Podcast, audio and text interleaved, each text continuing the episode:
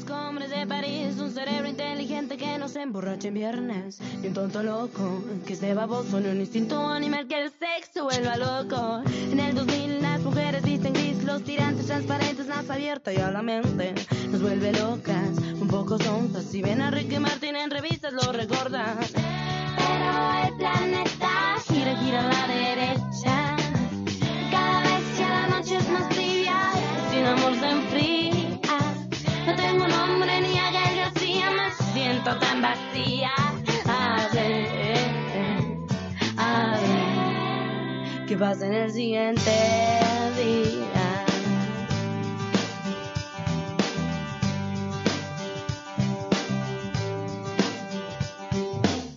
En el 2000 Marta es una lombriz que no deja de mirar, de criticar toda la gente, de dividirla, de ser racista y triste, fresas, ricos, pobres, mexicanos y panistas. En el 2000 una célula creciente de una relación caliente y deprimida, también ardida, odiar a este ser humano que se ha ido y la ha dejado.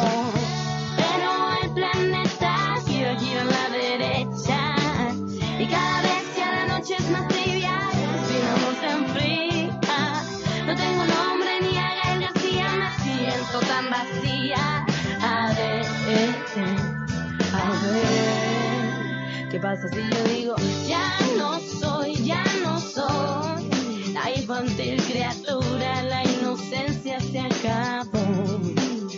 Eh, ya no soy, ya no soy la de ese cuerpo extraño, ahora siente el corazón. Eh, ya no soy, ya no soy la infantil criatura, la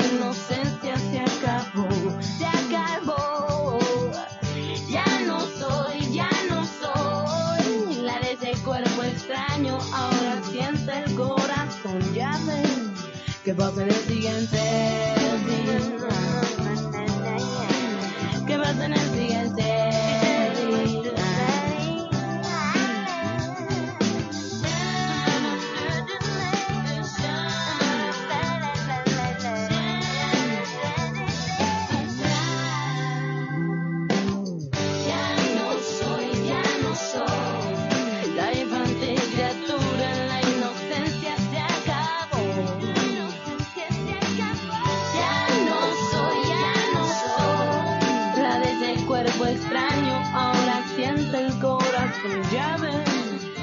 ser el siguiente. Ya no soy, ya no soy la infantil criatura, la inocencia se acabó. Ya no soy, ya no soy la de ese cuerpo extraño, ahora siente el corazón. ¿Qué pasa en el siguiente día?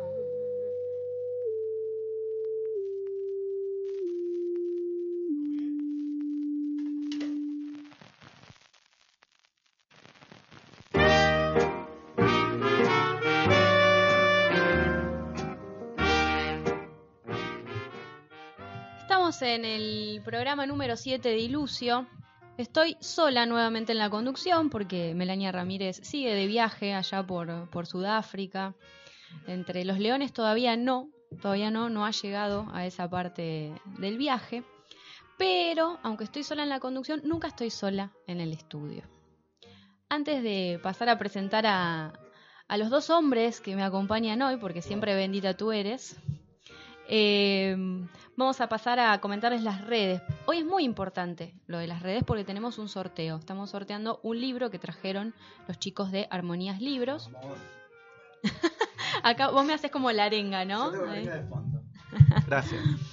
Eh, arroba Ilucio de jueves, recuerden Ilucio con doble L para poder eh, comenzar a seguirnos y estar participando entonces por un libro que se llama Fade Out de Tatiana Goransky, ¿sí? narrativa contemporánea de la editorial Galerna.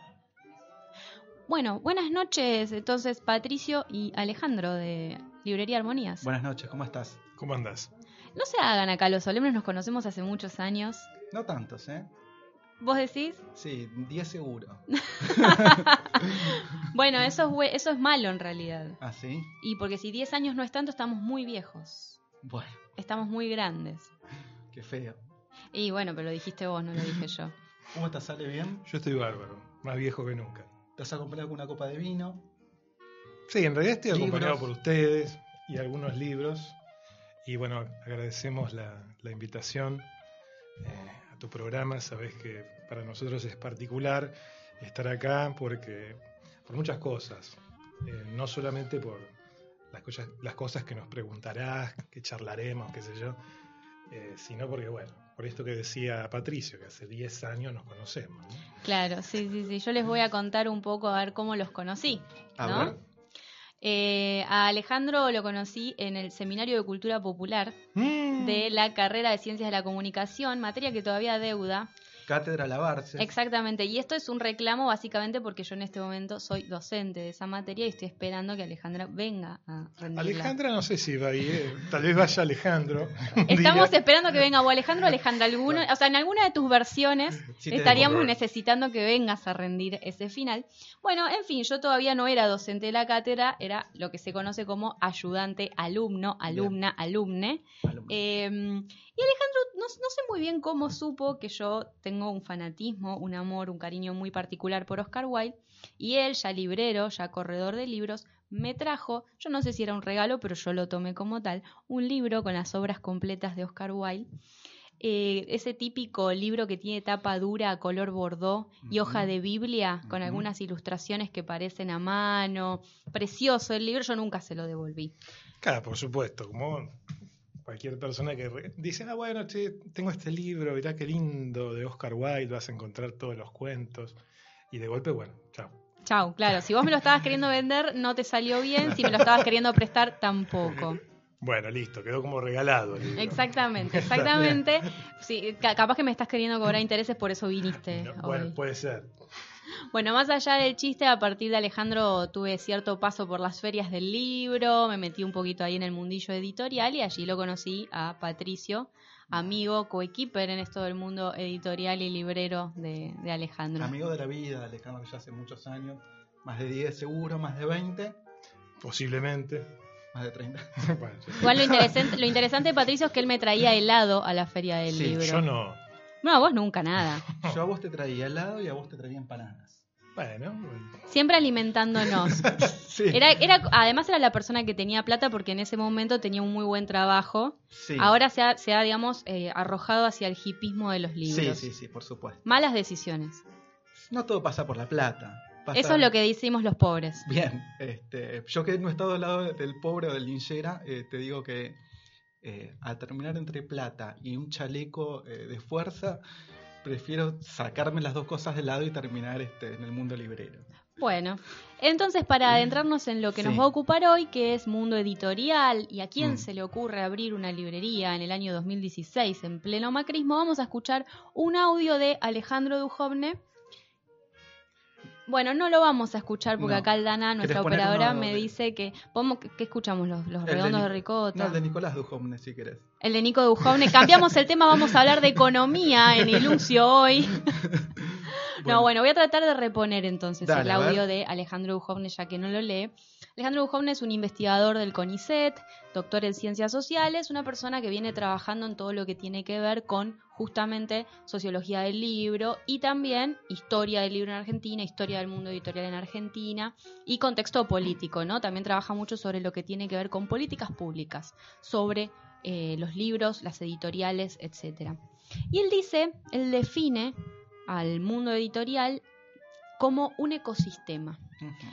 Pero lo interesante, al, nombrarlo como ecosistema, esta cosa de, bueno, todos los individuos que conforman ese ecosistema están en una relación de eh, condicionamiento del otro, hace una inversión en los términos. En general, cuando se habla de, bueno, hay que eh, impulsar el libro, se habla de qué? De darle subsidios a las editoriales. ¿no? De impulsar la publicación y demás. Y en realidad él cambia los términos ahí y dice, en realidad lo que deberíamos fortalecer son las librerías. Es la distribución, es llegar, digamos, salir del microclima de Capital y Gran Buenos Aires y fortalecer las librerías y la distribución de forma federal, ¿no? Esta Bien. cosa del federalismo que todavía no hemos podido trascender.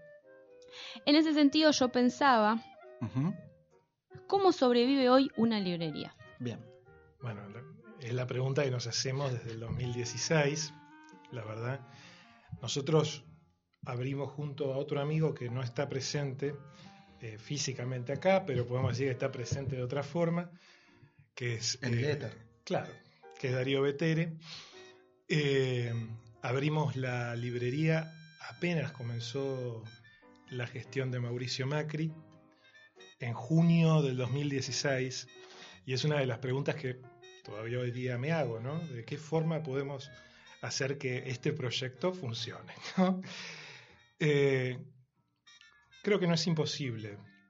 Eh, me parece interesante lo que decís con respecto a Duhovne y cómo, cómo lo, lo, desarrollaste, porque generalmente en esa cadena, ¿no? en ese ecosistema y en cada uno de los sujetos que formamos parte, la librería no solamente queda generalmente en un segundo plano, sino que es el eslabón más débil de la cadena.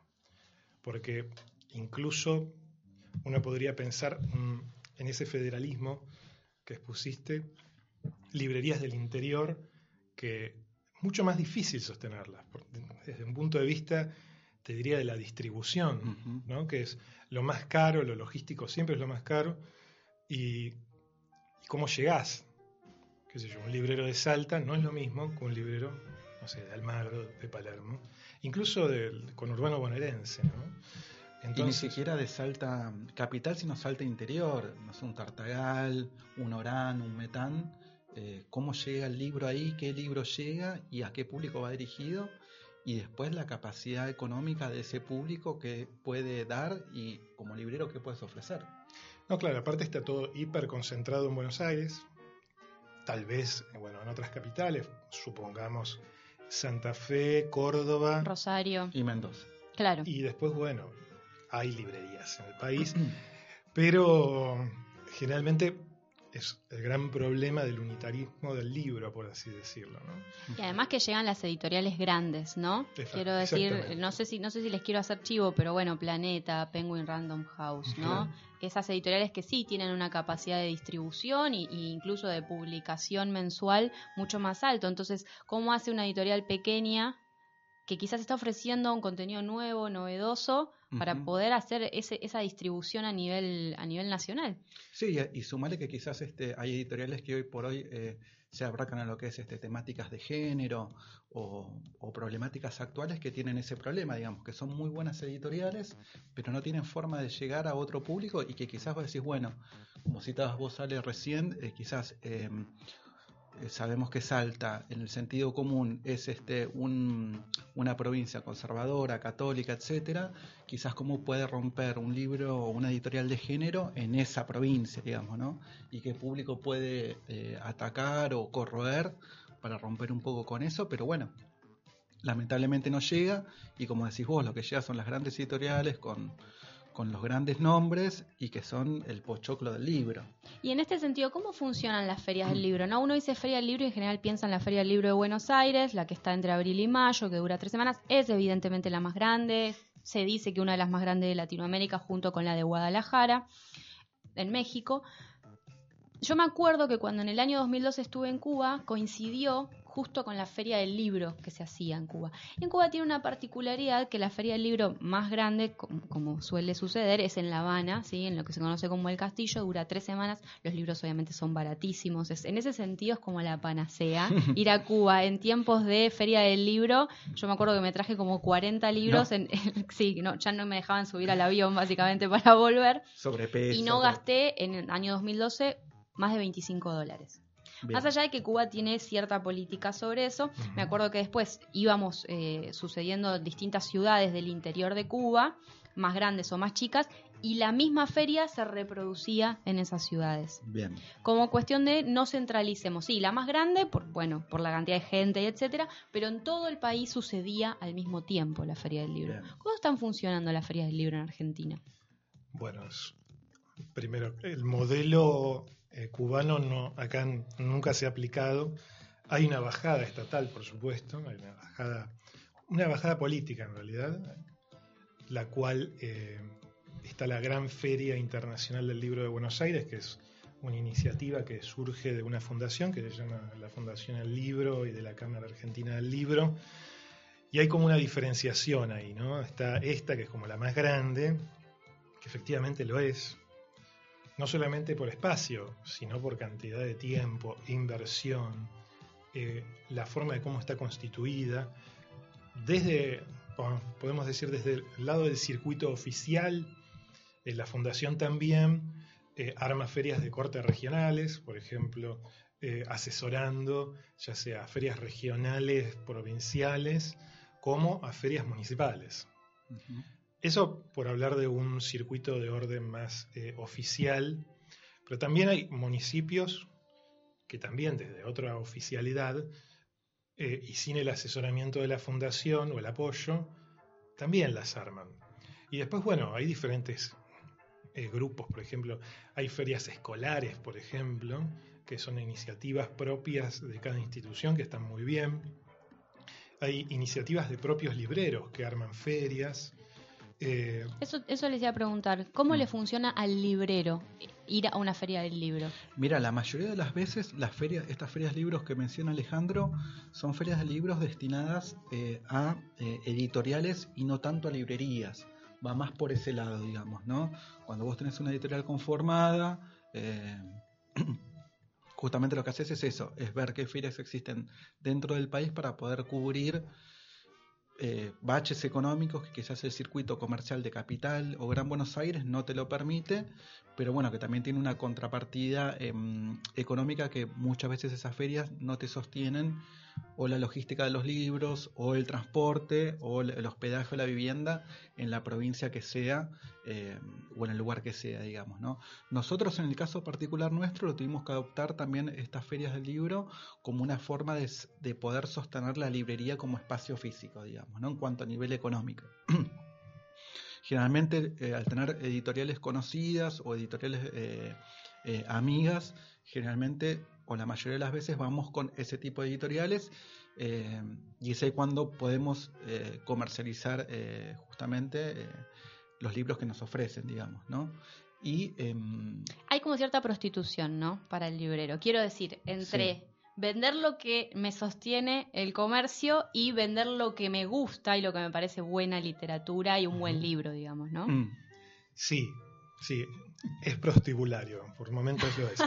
Pero Digo, ¿cómo te ves vendiendo? El local Armonías está en este momento en Recoleta. Sí. ¿Cómo es la 456, local 14. Ahí va. Y el Instagram es Armonías Libros, arroba Armonías Sí, lo, vamos a volver a repetir sobre el final de, la entrevista, no se preocupen por eso. Pero lo que quiero decir es, o sea, estás en el medio de Recoleta. Sí. ¿Sí? ¿Cómo vendés sinceramente? ¿Se venden? ¿Qué pasó, por ejemplo, ahí? Bueno, ya. Eh, no llegamos ni cuando estábamos en Almagro, ni estando en Recoleta, a vender ni un solo ejemplar, sinceramente. Esto es muy, muy triste, ¿no? Decirlo de esta forma, porque no tuvimos acceso, por medio de los canales del libro, de hacernos de stock para poder tenerlo y, venderlo. Eh, pero contestándote a vos esa pregunta en sí, yo creo que es posible porque vos podés construir tu librería tratando de empatizar con, una suerte de sentido común de que en Recoleta, que efectivamente hay algo de esto, está toda la oligarquía, pero también uno puede llegar a, a construir su clientela desde la otredad, desde aquello de lo que uno no es. Entonces, Tal vez poner un libro como el de Cristina, o no sé, como está hoy día, La razón de mi vida, La hora de los pueblos, de Perón, qué sé yo, a veces arde los ojos que llama mucho la atención. Claro. Entonces a veces es preferible construirse desde la diferencia que tratando de empatizar desde un lugar que en realidad es parte de otro tipo de relato. Porque a la hora de que entra, pongámosle una situación, de que entra efectivamente un oligarca, así, Hecho y, derecho. Y te lo digo bien a lo de Leonardo Fabio, ¿no? Entre el oligarca. Y yo no me voy a poner a hablarle como gatica, no porque no, no quiera, eh, sino porque lo que ve ya es demasiado gatica. claro, claro, claro. Eh, entonces, el plebeyo, la librería plebeya en su barrio, digamos. Sí, también me parece que funciona ahí un poco el provocar. El provocar, el estar ahí metiéndole el dedo en el orto, básicamente es eso. Y ¿Han discutido alguna vez con un cliente o una clienta? ¿O Eh, no- tratan de no entrar en ese terreno? En cuanto a, a- a ideas eh, de la librería, decís vos, de lo que tenemos expuesto. No, del libro, de- sí, puede ser, de lo que expusieron, en- alguien que entre y diga, che, ¿cómo pueden tener ese libro ahí? No, mira. Esto se vende, esto no se vende, esto, es- esto es terrible, yo esto no te lo compro. Sí nos ha pasado de, por ejemplo, de, de tener diferencias, eh, sobre todo en, en- en el anterior local que hemos tenido, pero bueno, siempre al ser local propio, eh, me importa un culo lo que, lo que me puedan llegar a decir. Me gusta porque- cómo estamos con orto, culo. Acá hay como un culocentrismo organizando la entrevista, Y dentro ¿no? de poco entra lo escatológico también. Ah, bien, bien, Eh, bien. Bueno, está bien, culo. Sí, está bien. Estamos No, muy bastinianos, digamos. Sí, sí. eh, nos importa un queso lo que es este el armado de nuestra librería, pues justamente al ser nosotros dueños de nuestra propia librería, nosotros organizamos el material que queremos y por eso lo pensaba en cuanto a eh, donde estamos hoy, el material que nosotros ponemos también es un provocar, ¿no? No es solo, digamos, este más allá de la otra edad, que, que, si bien es cierto, es decir, bueno, mira, eh, existe este público en el sentido de que está dando vueltas, que es oligarca, y nosotros, bueno, quizás proponemos otra cosa y queremos romper un poco con eso, ¿no? Pero en cuanto a conflicto en sí, sí quizás han surgido, pero no tanto de, lo hablábamos justamente cuando veníamos para la radio, no tanto del orden de eh, diferencias eh, de fondo, sino que sino quizás diferencias más este, altas o medias eh, en cuanto a puede ser un peronismo, un izquierdismo, eh, por qué puede llegar a tener esto, por qué otro, porque lo hablábamos hoy, hay un mundo que dentro de todo se comparte y que las diferencias de fondo no están, digamos, son diferencias más, más medias y altas, ¿no? Pero después sí quizás este, problemas en cuanto a eh, me cobraste mal y ese tipo de cosas. Chicos, no quedas- existe la calculadora. Te quedaste con un vuelto. No nos hagamos los vivos. Dijiste la palabra propuesta y ustedes me propusieron poder hablar de cuatro libros Sí. que de alguna forma nos, nos trazan un camino, un recorrido por lo que está pasando en el mundo editorial en Argentina. Así que bueno, yo estuve buscando un poco sobre estos libros que propusieron, pero me gustaría escuchar por qué y de qué forma construyen ese camino editorial en Argentina, porque además son editoriales eh, más alternativas, ¿no? Quizás Exacto, Eterna sí. Cadencia es un poco más hoy en día, ¿cómo decirlo? Sí, incluso también hasta Snob, ¿no? Tiene Sí. un poco de todo, a mí me gusta mucho Eterna Cadencia, pero quizás es un poco más la conocida, pero digo, bueno, conversar a ver eh, de la propuesta. Es más, cuando hablábamos de ecosistema eh, y esto de que la librería es el eslabón más débil, la- los grandes tanques editoriales y las grandes cadenas son los que van a poner generalmente las reglas y los cotos a ciertas cuestiones. ¿no? Entonces hay ciertas editoriales que de a poco van rompiendo esos muros y se van como instalando de, cierta manera que hace que de golpe aparezcan novelas que en particular, volviendo a esta cuestión un tanto prostibularia que decías vos, eh, en particular a mí me gusta recomendar y las tengo en las mesas de novedades, por más de que sean libros que tienen su tiempo. Sí, porque volvemos un poco a lo mismo y, perdón que pequemos de monotemáticos. eh, al tener una librería propia, hacemos lo que se nos canta el culo en cuanto a, mm, al material que exponemos, digamos, ¿no? Mira, primero trajimos eh, Mi Abandono, que es una novela de Peter Rock, que edita eh, Godot, la publica Godot. Es la novedad de, de esta editorial. El libro es fascinante, ¿no? Porque no solamente es la historia de un padre y, de una hija, sino que es un libro que eh, lo que hace es tratar de proponer una nueva forma de vivir en un tiempo donde el campo, el bosque, la naturaleza eh, está siendo cada vez más absorbida por la ciudad. Este hombre que viene de una guerra, vaya a saber cuál, y vuelve a la ciudad, lo que hace es buscar a su hija y se la lleva a vivir al bosque. Y le, no solamente le va a enseñar a leer, a escribir, le va a enseñar cuestiones que la escuela en realidad se encarga, sino que este hombre, así, eh, con, un- con una fuerte, con una fuerte impronta, trata de, de inculcarle ciertos valores y ciertos modos de vida que están totalmente en las antípodas de lo que es la vida en, en una ciudad. Cuando leía la reseña de ese libro, eh, me hizo acordar a dos cosas. Por un lado, la película Capitán Fantástico de Vigo Mortensen, también esta cuestión de la crianza de la familia en el medio de la selva y la enseñanza de todas cosas que han quedado por fuera de la institución formal de enseñanza, de la escuela. Y por otro lado, también, bueno, este, este libro ha llegado también al cine, se llama Leave No Trace, creo, la, la película es, es del año pasado. Algo que hacerlo quizás no le gustaría, me parece, ¿no? ¿En qué Este, sentido? El aprendizaje por fuera de la institución. Bueno, puede ser, vos me la estás picanteando porque sabes que yo un poco hacerlo la quiero, sí, ¿no? pero Sarlo quedó en la modernidad, vos lo sabés. Quedó en otro, quedó en otro mundo. Y por otro lado también me recuerda un poco el espíritu beatnik, ¿no? Y, y esto de Into the Wild, Bien. ¿no? Sí, y hay mucho de autores del siglo XIX como Thoreau, También, claro, exacto. Claro. La vida sin principios, ese gran libro que también lo, edit- lo publicó Godot, eh, o el propio Emerson.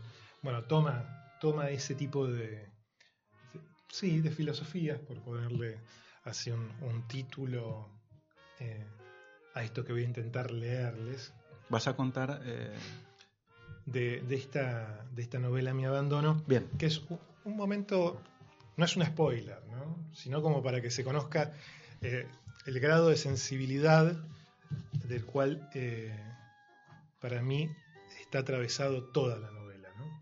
porque no nos olvidemos que también es una novela que está narrada eh, justamente por la hija. Es, es lo que ella va a ir armando y recordando de ese momento de su vida, ¿no? Y esa cuestión de que se llame mi abandono tiene mucho que ver con eso, ¿no? Con las diferentes vidas y las formas que uno va pasando a través del tiempo, y en este caso el de una niña que deja la ciudad en cierta medida a la fuerza para tratar de entrar en otro, que es la vida en el bosque, y cómo esa, esa dicotomía convive permanentemente, ¿no? Entonces, el escritor dice cosas como estas, ¿no? Si una avanza confiada en dirección a sus sueños, encontrará un éxito inesperado en horas ordinarias. Atravesará un límite invisible. No olviden esto. No olviden que el pensamiento puede imponerse. Olviden olvidar. Buscamos olvidarnos de nosotros mismos, sorprendernos y hacer cosas sin saber cómo ni por qué. El camino de la vida es maravilloso. Se hace de abandono. Punto. O sea que la vida se haga de abandono también me parece que trata justamente de esa filosofía, de una nueva forma de entenderla, ¿no? La vida, que es no solamente dejar esos lugares cómodos, sino eh, interpelarlos, ¿no? Y también digo, toda una, una genealogía en la que puede entrar este libro de libros sobre padres. Claro, por supuesto. ¿no? Pienso en un Oster con la invención de la soledad o la distancia que nos separa de, de Renato Cisneros, digo, toda una, digo, por, por citar libros que leí, o bueno, incluso el de Dibrey, el de la Sí. hija de Regis Dibrey, que me parece excelente libro, muy elegante, muy fino, eh, más allá de, de que uno esté o no de acuerdo con lo que ella Sí, no, piensa, por ¿no? Pero es el lugar de hija, no es un lugar político, sino un lugar más sentimental desde el que ella escribe, ¿no? Sí, eh, tenés razón, porque es como una. eh, Creo que forman parte de, de esas novelas de relación, ¿no? Porque también a la, a la vez de que hay relación hija eh, con el padre, hay muchas también de hija-madre, ¿no? Que también. eh, hoy no traje ningún ejemplo, pero podemos pensar en Amélie Nothomb, por Claro. ejemplo. Gran escritora, la descubrí el año pasado y quedé Ujú. fascinada con ella. Este Me Abandonas de, de Editorial Godot, que bueno, que distribuye Carbono en este caso. Y después eh, tenés otro, Ale, que, que es el Cristo Roto, que yo lo leí. A mí, de, de mi agrado no fue por la literatura que quizás me, me gusta a mí o, o- o me gusta leer. Eh, es un libro bastante corto, que si querés, lo querés comentar. Sí, es del periodista Marcelo Rubio. La editorial se llama También El Caracol. Si no me equivoco, este es el cuarto libro de la editorial. O sea, es muy joven, eh, no tiene más de un año. Y bueno, la idea del Cristo roto, ¿no?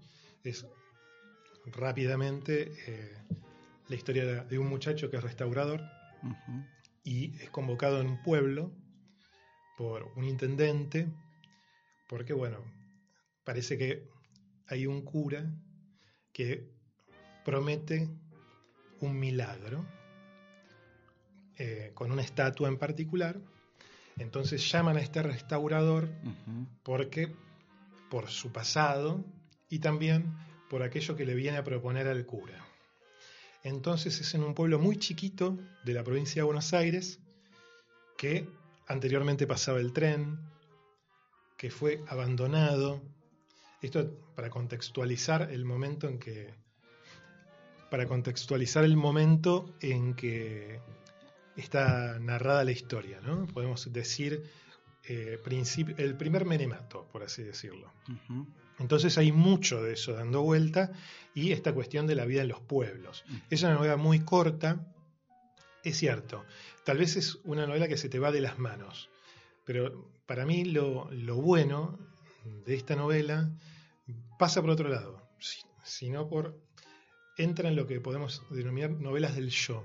Es un yoísmo permanente. El personaje es, no es un personaje único, sino que se va construyendo con la alteridad, con la otra edad, perdón, pero es una novela del yo. Permanentes eh, pensamientos internos, cuestionamientos, si lo que van a hacer está bien, está mal. Sí, que lo tratan hasta inclusive de hereje en un momento. Exacto. Pero no es literatura del yo, quiero decir, no es el no es Marcelo Rubio, No, o por lo menos no se presenta más allá de si es o no, No. no, importa, no nos importa, digamos, no hay una construcción. Exacto, pero está, la novela está estructurada en un yo que forma parte de un personaje central que se va a ir armando en relación con los otros personajes que tienen que a su vez es en un pueblo muy chiquito de la provincia de Buenos Aires, con todo lo que eso implica. Son cinco cuadras a la redonda, con una iglesia en el medio y todo lo que las tramas, incluso políticas, que aparecen en ese lugar. Y eso es lo rico del libro. Y también porque es una cuarta publicación de una editorial muy pequeña. Claro. Por eso lo trajimos, ¿no? Como para también... Claro. eh, bueno, existen otras cosas. Des- después lo que tenemos acá también otro que trajimos es Mapocho, que como decías vos antes, Claru, eh, es de eterna cadencia, eh, la editorial que quizás hoy por hoy está un poco más impuesta en el mundo, eh, eh, editorial, librero, en el mundo del libro. Y que además queda bien decir que uno lee libros de eterna, De eterna cadencia, Igual claro. está bien, prefiero eso antes que que quede bien leer libros de Pilar Sordo. Claro, o de Florencia Chévez. ejemplo. ponele. Exacto, exacto. Eh, bueno, Mapocho, si no lo saben, bueno, ante todo es un río que atraviesa Santiago, eh, eh, Santiago de Chile, en Chile, bueno, justamente, eh, y bueno, trata en realidad de lo que de lo que hace es romper un poco con el discurso histórico y eh, totalizador de eh, la identidad chilena, ¿no? Si bien eh, siempre se construye sentido común sobre, sobre la identidad chilena como conservadora, que en cierto punto se lo ha ganado después del derrocamiento de Allende en el 73, el asesinato en realidad, y toda esa etapa hasta el 89 de Pinochet, que, se construyó eh, una cierta identidad de, de Chile hacia afuera sobre cómo es el chileno, siempre se da cuenta de lo que es el chileno de Santiago, ¿no? Porque cuando, cuando se empieza a recorrer eh, el interior de Chile, uno se da cuenta que existe otro tipo de, de, de identidad que nada se corresponde con, con el con el propio eh, capitalino santiagueño, digamos, como quizás eh, surge también acá en Capital, digamos, ¿no? Cuando se trata el porteño de eh, soberbio o sobrador, quizás es cierto que hay algo ahí dando vueltas que por algo existe, digamos, ¿no? Y por algo, por algo nos nombran, a- nos nombran hacia nosotros. Sí, los estereotipos sirven, funcionan, ¿no? Func- Pero también es cierto que hay que poder proponer otras narrativas, ¿no? Y otros estereotipos. Digamos, no pensar esta cosa del estereotipo como algo malo en sí mismo, No, solo cuando opera, ¿no? Claro. De forma negativa. Porque si no, que también eh, ese estereotipo que vos hablás, claro, circula, digamos, circula. Y si circula es porque hay algo ahí que está funcionando, que yo no sabría decir bien qué es, pero funciona. Exacto. Y en el caso de, mm, de Mapocho, intenta justamente romper con eso, ¿no? Romper con el discurso totalizador de la identidad chilena. Eh, intenta dar cuenta de que existe otro, otra identidad, otro mundo al que el sentido común, más que nada argentino o quizás este eh, peruano, por, por, las diferencias que, que, se tienen entre esos dos países, eh, da cuenta de un Chile eh, conservador, aristocrático, religioso, y por ejemplo de repente estás en Valparaíso y hay unos buques en, en, la bahía y la gente propia de Valparaíso te dice, mira, nosotros estamos en contra de estos buques de guerra que están acá. Entonces hay otra cosa ahí que está funcionando que no tiene nada que ver con el chileno. O vas al norte de Chile y te encuentras con algún pueblo mapuche que dice, no, mira, nosotros de, de lo que es la gente de Santiago del Estero estamos viviendo prácticamente en otro país, claro. no tenemos nada que ver. Entonces Mapocho intenta dar cuenta de eso, ¿no? De romper con estos, este, con estos estereotipos y estos discursos totalizadores que, que circulan que está escrito por Nona Fernández Silanes, ¿no? Sí. O Silanes, bueno, eh, Silanes. Silanes sí, ¿no? sí, que justamente ella nació, que ahí eh, en realidad se cuenta la historia que ella se bien nació en Chile, eh, justamente cuando asume el gobierno de, de, Pinochet, los hijos se tienen que exiliar de, de, ahí y cuando muere la madre es cuando tienen que regresar a, a Chile y encuentran con un Chile justamente dictatorial un Chile completamente distinto al que habían nacido. Y es cuando se piensa construir este, este contra, contraidentidad del chileno. Bien. Y por y, último, tenemos un libro que por lo menos yo no lo leí, pero por lo que leí, siento que es como el gran texto sí, de es, la noche, digamos. De la noche y de, los, y de la mañana también, porque, porque hace, mes, hace ya dos, dos meses que está funcionando bien. Sí, bueno, hablamos de Klaus y Lucas, de Agota Christoph. Ella fue una escritora húngara. Este libro, de, publicado por Libros del Asteroide, uh -huh. es un libro, eh, si bien está editado en España, está impreso acá en Argentina, y eso ayudó mucho también al éxito. Una cuestión de costos, básicamente. Hoy día no sabría decir cuál es el valor exacto, pero cuando salió estaba todavía en un precio que era accesible, eh, teniendo en cuenta de que Klaus y Lucas son justamente tres novelas, ¿no? no es que es una, sino que es esta historia de estos dos hermanos que, entre paréntesis, ¿no? Eh, no son los únicos que aparecen en la historia con estos, ¿no? Porque Klaus y Lucas también me hace acordar a Alex y Lucas de Cassiari, ¿no? Claro. eh, pero bueno, volviendo a, a Christoph. Y Santa Claus también. Santa Claus también. Klaus y Lucas también comparten, ¿no? Es como que está armada la palabra Lucas de dos o la palabra Klaus armada de dos formas distintas. ¿no? Uh -huh. Creo que la si tendríamos que... Y aparte te hago este paréntesis, no es menor eh, la conjunción de Lee. No, no, claro, por supuesto. Porque podría haber sido Klaus Lucas o Klaus barra Lucas. Bueno, de eso también tiene mucho que ver la novela, ¿no? Porque para mí hay, hay, un gran ejercicio literario que hace la autora de construir los diferentes mundos de estos dos hermanos. Uh -huh. La primera novela es realmente muy dura, es una novela donde está terminando la Segunda Guerra Mundial y está comenzando esa posguerra en un país eh, primero invadido por, por Alemania y luego liberado por la Unión Soviética, pero con una fuerte presencia soviética en las políticas de ese país. Claro. Entonces, bueno, narra dos momentos en esa primera novela de cómo fue esa posguerra, o sea, cómo se estaban yendo, la, cómo era la retirada alemana y cómo era la, la llegada del ejército soviético. Entonces, bueno, no solamente es una novela que tiene mucho contacto con el contexto histórico, sino también cómo está narrada. Es ¿Vos de... decís cómo se va el macrismo y cómo llega el peronismo? Bueno, Estamos una... todos tomados por las elecciones, o sea, sí, no, sí, no, no, hay forma de que podamos salir de ese microclima, es, es microclima del 27 de octubre.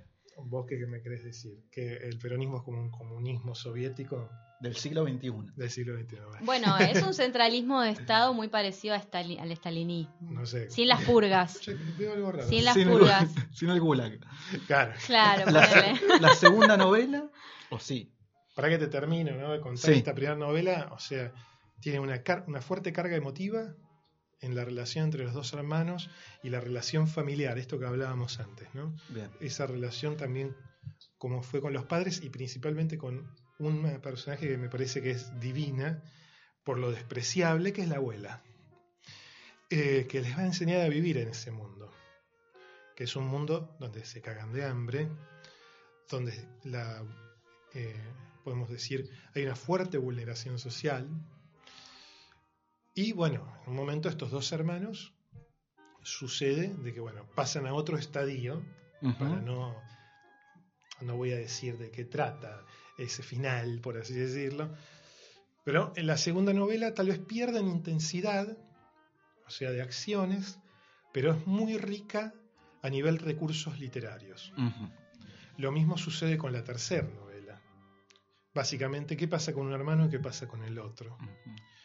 Y bueno, cada vez va avanzando más en el tiempo y cada vez se van mostrando más las tensiones. ¿no? No va tanto de lo descriptivo, sino más de lo sentimental. Sí, pero con una fuerte carga...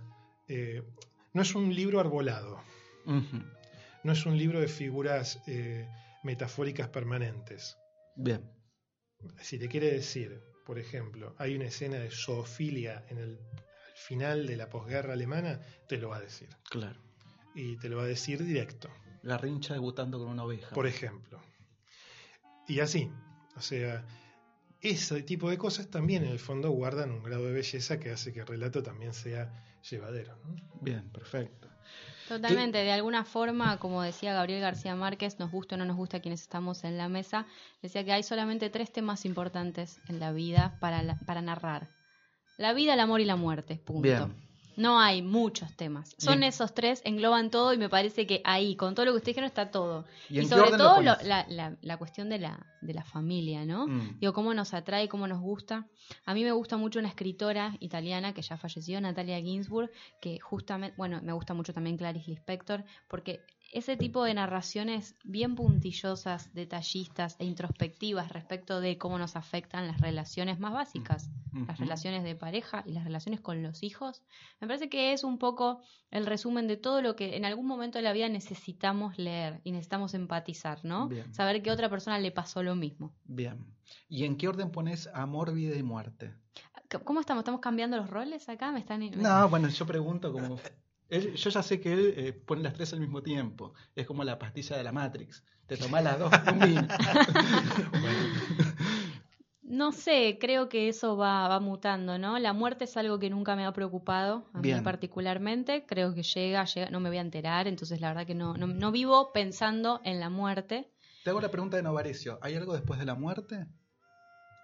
Esto está muy mal, no sé por qué estamos cambiando los roles, No sé, bueno, surge, surge, pero después volvés a tu rol.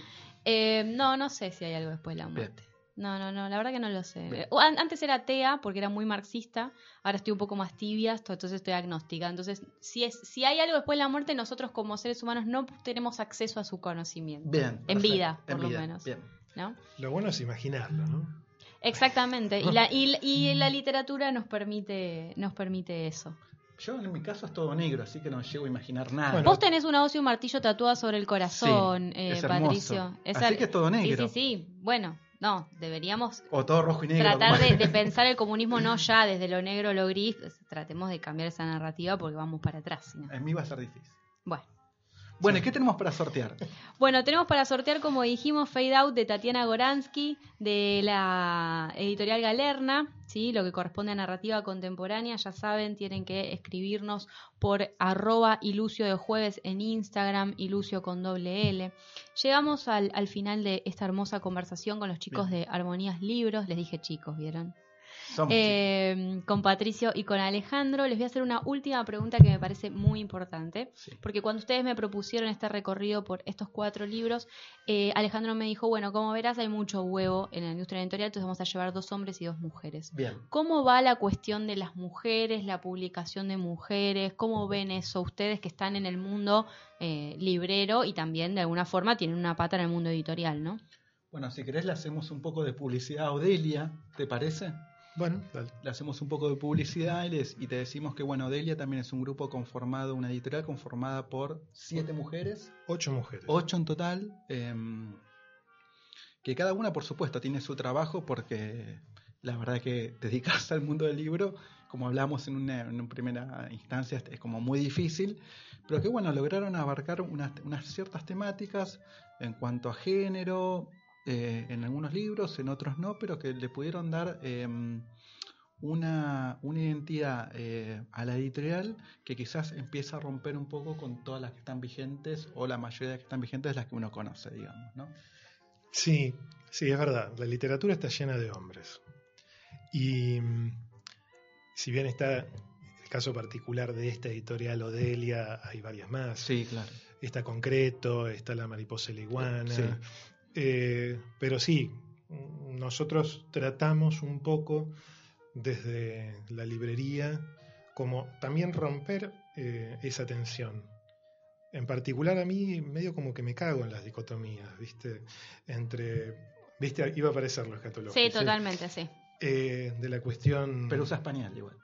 Sí, si no estaría en la rodilla. Eh, bueno, esta cuestión exclusivamente que decíamos, ¿no? Hombre, mujer, sí. ¿no? Eh, o eh, unos sobre el otro, porque en definitiva ahí hay una voz que estuvo callada. Uh -huh. Y los grandes tanques editoriales han decidido editar ciertas históricas contadas por mujeres y ciertas otras que no. Y es, me parece ahí donde está bueno jugar. Donde, pero, pero, está bueno, perdóname, meter ahí el dedo. Uh -huh. ¿Por qué? Porque es ahí, eh, en la temática, donde puede llegar a haber algún tipo de cambio serio. Uh -huh. O sea, siempre eh, ha habido una suerte como de sentido común de las grandes editoriales donde las mujeres escriben novelas rosas. Uh -huh. eh, y el otro sentido común que me parece actual es las mujeres escriben sobre eh, perspectiva y teoría de género. Tal cual, sí, a eso bueno. iba, digamos, ¿no? Porque quizás te encontrás, como decís vos, un eh, Amelino Tom, te encontrás un Lispector, te encontrás un Virginia Woolf, y decís, bueno, quizás va, contrario, quizás a lo que decís de un Rita Segato, ponle, ¿no? Que quizás, bueno, listo, escriben sobre temática de género, está bueno, están armando dentro del movimiento, que como todo movimiento está, está muy bien porque atraviesa las clases sociales, y, le está dando quizás un sustento teórico que quizás para mí hoy le está faltando, eh, o lo está construyendo, quizás esa, esa, es la mejor idea. También hay otra narrativa. Eh, femenina que lo que decimos va por otro lado, digamos, ¿no? Y, y que es necesaria también, ¿no? Porque uh -huh. como todo momento radical de lucha, en, en, ese momento me parece que está el feminismo, ¿no? De radicalización uh -huh. de sus ideas, eh, tiende a la normativización. Entonces es cambiar un mandato por otro y es olvidarse de un montón de cuestiones relativas a lo afectivo, a lo sentimental, a lo hereditario, eh, que justamente apunta a nuevamente castigar a quienes no entran dentro de la nueva normativa. Entonces me parece muy interesante que todavía podamos leer autoras uh -huh. que, si bien desde una perspectiva feminista, pueden aportar esa pata más afectiva y más sentimental y en la cual reconocen todavía ese dejo eh, y, esa, y esa enseñanza de otro momento histórico y que la tenemos que reconocer uh -huh. porque negarla nos lleva simplemente a patologías, por lo menos esa es mi perspectiva. Sí, no, y aparte, y también remontando lo que decís vos, ¿no, Ale? Eh, que no, ninguna voz esté callada, digamos, ¿no? Que sea completamente plural y que se sepa, y que después te puede gustar o no, inclusive, porque vos te puedes, poner a leer algo y no te gusta, y uno no va a estar ahí haciendo distinción de género, ¿no?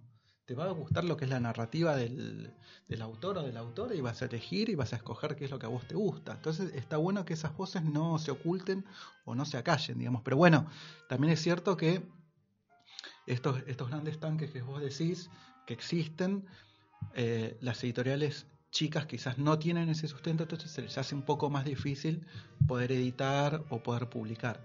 Sí, el tema es cuando lo peligroso es cuando algo se vuelve hegemónico, ¿no? Cuando, una, cuando hay una única voz, ponele. Yo creo que lo que vos apuntabas más que nada es cuando que está surgiendo una, podemos decir, una nueva literatura de orden feminista, pero que no contribuye demasiado a romper, me da la sensación, y que se está transformando en una voz hegemónica. Cuando el mercado se mete y lo señala, eh, ya está. Mm. Estamos en un problema y tenemos que empezar a deconstruir ese consignismo que, que se estaba construyendo. Exactamente. Igual apelás al gramscismo puro. No, no, yo... Bueno, Stalin, eh, frenámela acá, dale. Bueno, los comprometo a que vuelvan eh, dentro de unas semanas. Me gustaría que hagamos un bloque de armonías libros eh, en referencia a este boom de la poesía, ¿no? La semana Bien. pasada pasamos la entrevista que le hicimos a Ezequiel Seidenberg por Mm, 50 buenísimo. estados, eh, donde hablábamos justamente de esto, ¿no? De la proliferación del verso libre, de la prosa. Todo el mundo escribe poesía, ¿no? Sobre todo esta Mm. cosa del intelectual que quiere desacartonar su discurso y se tira hacia la poesía. Y ahí el límite es, che, ¿dónde está lo bueno y dónde está lo malo? Yo por lo menos intento poder establecer dónde, qué es poesía y qué no, Bien. porque no soy poeta, entonces necesito que alguien me diga, che, ¿por dónde vamos? Yo no la escuché, pero seguramente está buenísima. ¿Vos qué decís? ¿El programa?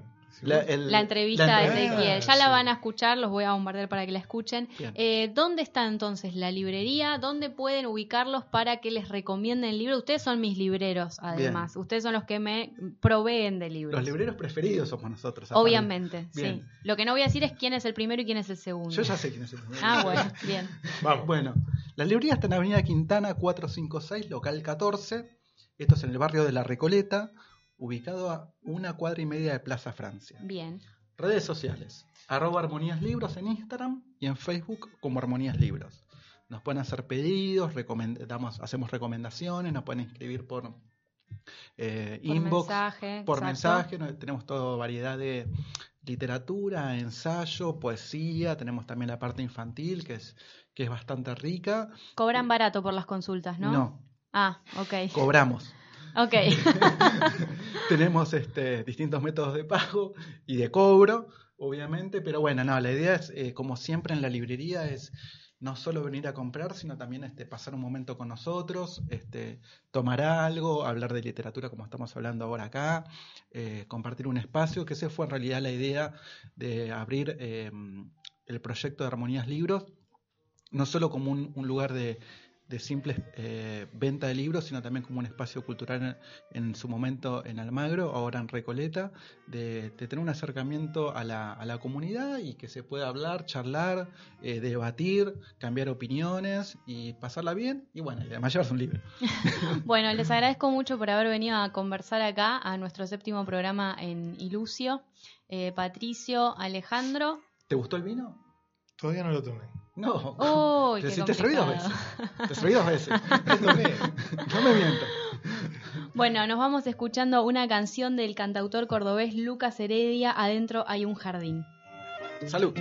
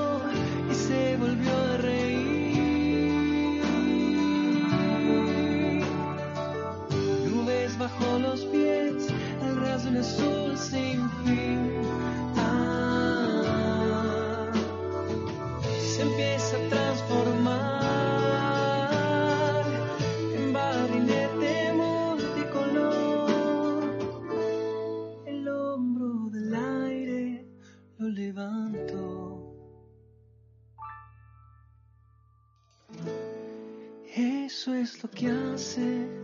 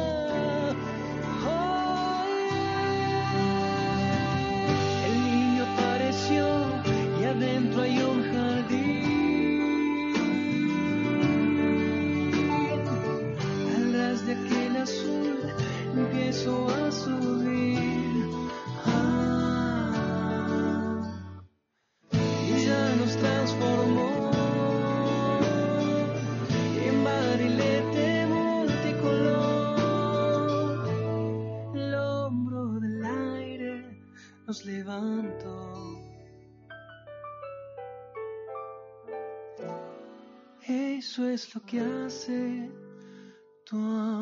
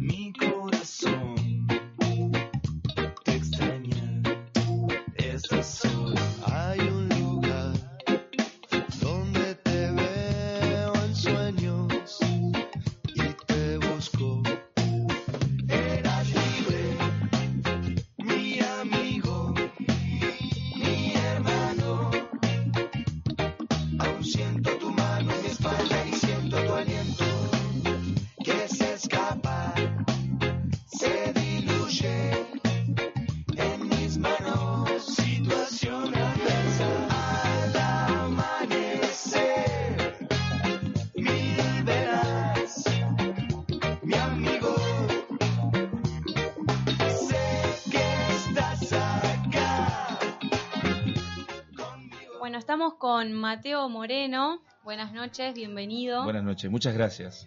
Mateo Moreno que es músico, es compositor, es productor musical Sí. y como estuve diciendo yo en las redes todos estos días, línea fundadora de No Te Va a Gustar. Exactamente. sí. Y nos acompaña también Manuela, Buenas, ¿cómo andan? la tenemos como periodista invitada esta noche, me va a acompañar acá en la entrevista. La primera pregunta que me gustaría hacerte, con esto que yo digo, ¿no? Línea fundadora de, fundadora de No Te Va a Gustar, es ¿cómo ves que todavía eso sea un poco lo que te defina? ¿En qué sentido?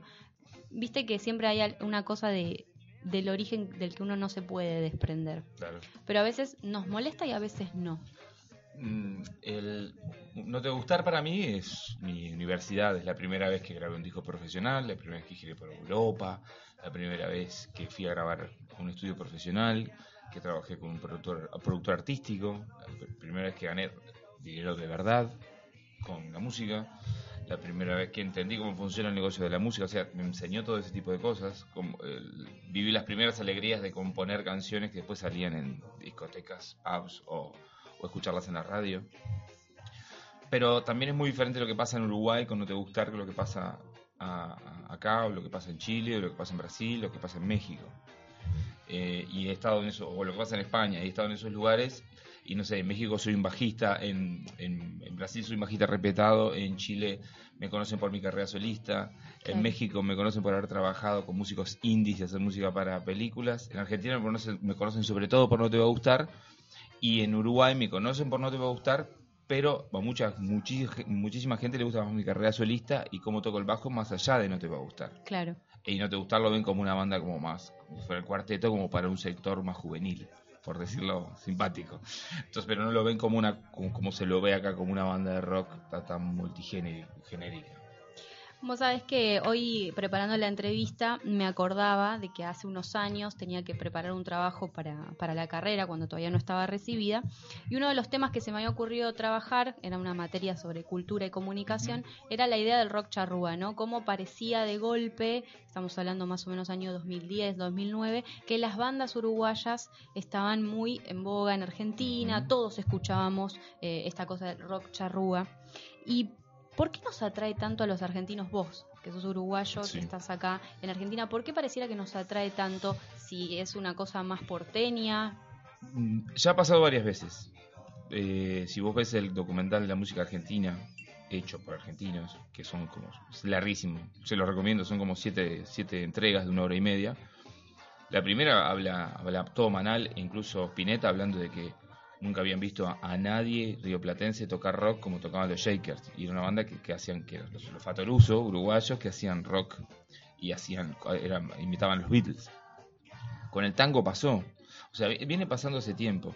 Yo creo que la explicación más racional y más normal, más com- es que nosotros tuvimos una invasión tremenda durante mucho tiempo de música argentina, como de música brasilera, como de rock inglés, como de rock estadounidense igual que ustedes, y cosas de Europa y de otro lado del mundo, pero sobre todo de esas cuatro vertientes. Y simplemente nosotros hicimos una ensalada de, de lo que son nuestros folclores, dícese murga, candombe, pero mezclado con todo lo que ustedes nos habían mandado de Sumo, de los redondos, de toda esa influencia, mezclado con nuestra versión del rock inglés, nuestra versión del rock este, yankee, y nuestra parte brasilera y nuestra parte rítmica. Entonces, para mí que le suena común. Claro. Es un común denominador, es una zona común. Este, quizás lo que le más le- les, les, les por ejemplo, podría ser Jaime Ross, por- la voz y cómo es, pero igual les gusta porque también lo sienten común porque porque ustedes también son letristas, son escritores todos los argentinos o tienen gran gusto por la literatura. Y en Uruguay está el amor al cantautor. Y Jaime, por ejemplo, o el enano de la vela, o Emiliano no te gustar, o yo también, a mi manera, no, dejamos de ser cantautores y escritores de nuestras canciones. Y amamos el ser cantautores. Aunque lo hagas, aunque hagas aunque, al estilo que hagas, siempre sos un escritor. Y eso, eso, eso es desde la época del tango no, lo tenemos arraigado todos en el Río de la Plata. A mí me parece que abriste dos líneas, ¿no? Porque también eh, el argentino, o en realidad no sé si existe algo como el argentino, pero por lo menos a lo que yo eh, me considero, de lo que yo me considero parte, que es esta cosa del, del porteño con urbanero, promedio, nos gusta mucho la murga uruguaya, ¿sí? Tenemos, aparte, es muy distinto lo que es la murga en Argentina a lo que es la murga uruguaya. Entonces, Sí. por un lado, abrimos esa línea eh, que me gustaría que, que la hablemos a continuación, pero primero me gustaría preguntarte, hace un tiempo escuché eh, un cierto enfrentamiento entre poesía o letra de canción. ¿Las letras de canciones son poesía? Las letras de. Bien lo decía Borges, justo que vi una cita de Borges afuera, que no es de él, que dicen que es de él, pero no es de él, que se llama Instantes, que nunca dijo eso. Él, decía que as- las canciones son lo más parecido a un cuento, porque en tres minutos vos tenés que. En tres minutos, entre comillas, eh, en muy poco tiempo, en muy poco texto, tenés que hacer una intro, un nudo y un desenlace y que termine. Por eso para él era el género más difícil. Entonces yo diría que si uno lo compara con un género literario, la canción es más un cuento que una poesía. Porque tenés que escribir en muy poco, en muy poco tiempo, en muy poco espacio, el, tenés la- el intro, el nudo y el, y el- el desenlace. Lo más difícil del concepto, que aleja más de la literatura a la canción, es que tiene que tener generalmente un estribillo. Algo que se repite. Pero creo que es un arte aparte el combinar la literatura con la música y hacerlo canción. Por ejemplo, uno de los grandes cantautores que ha logrado llegar a las radios en todo es Drexler, es un capo haciendo grandes canciones, que no es ni literatura ni es música, es un género aparte.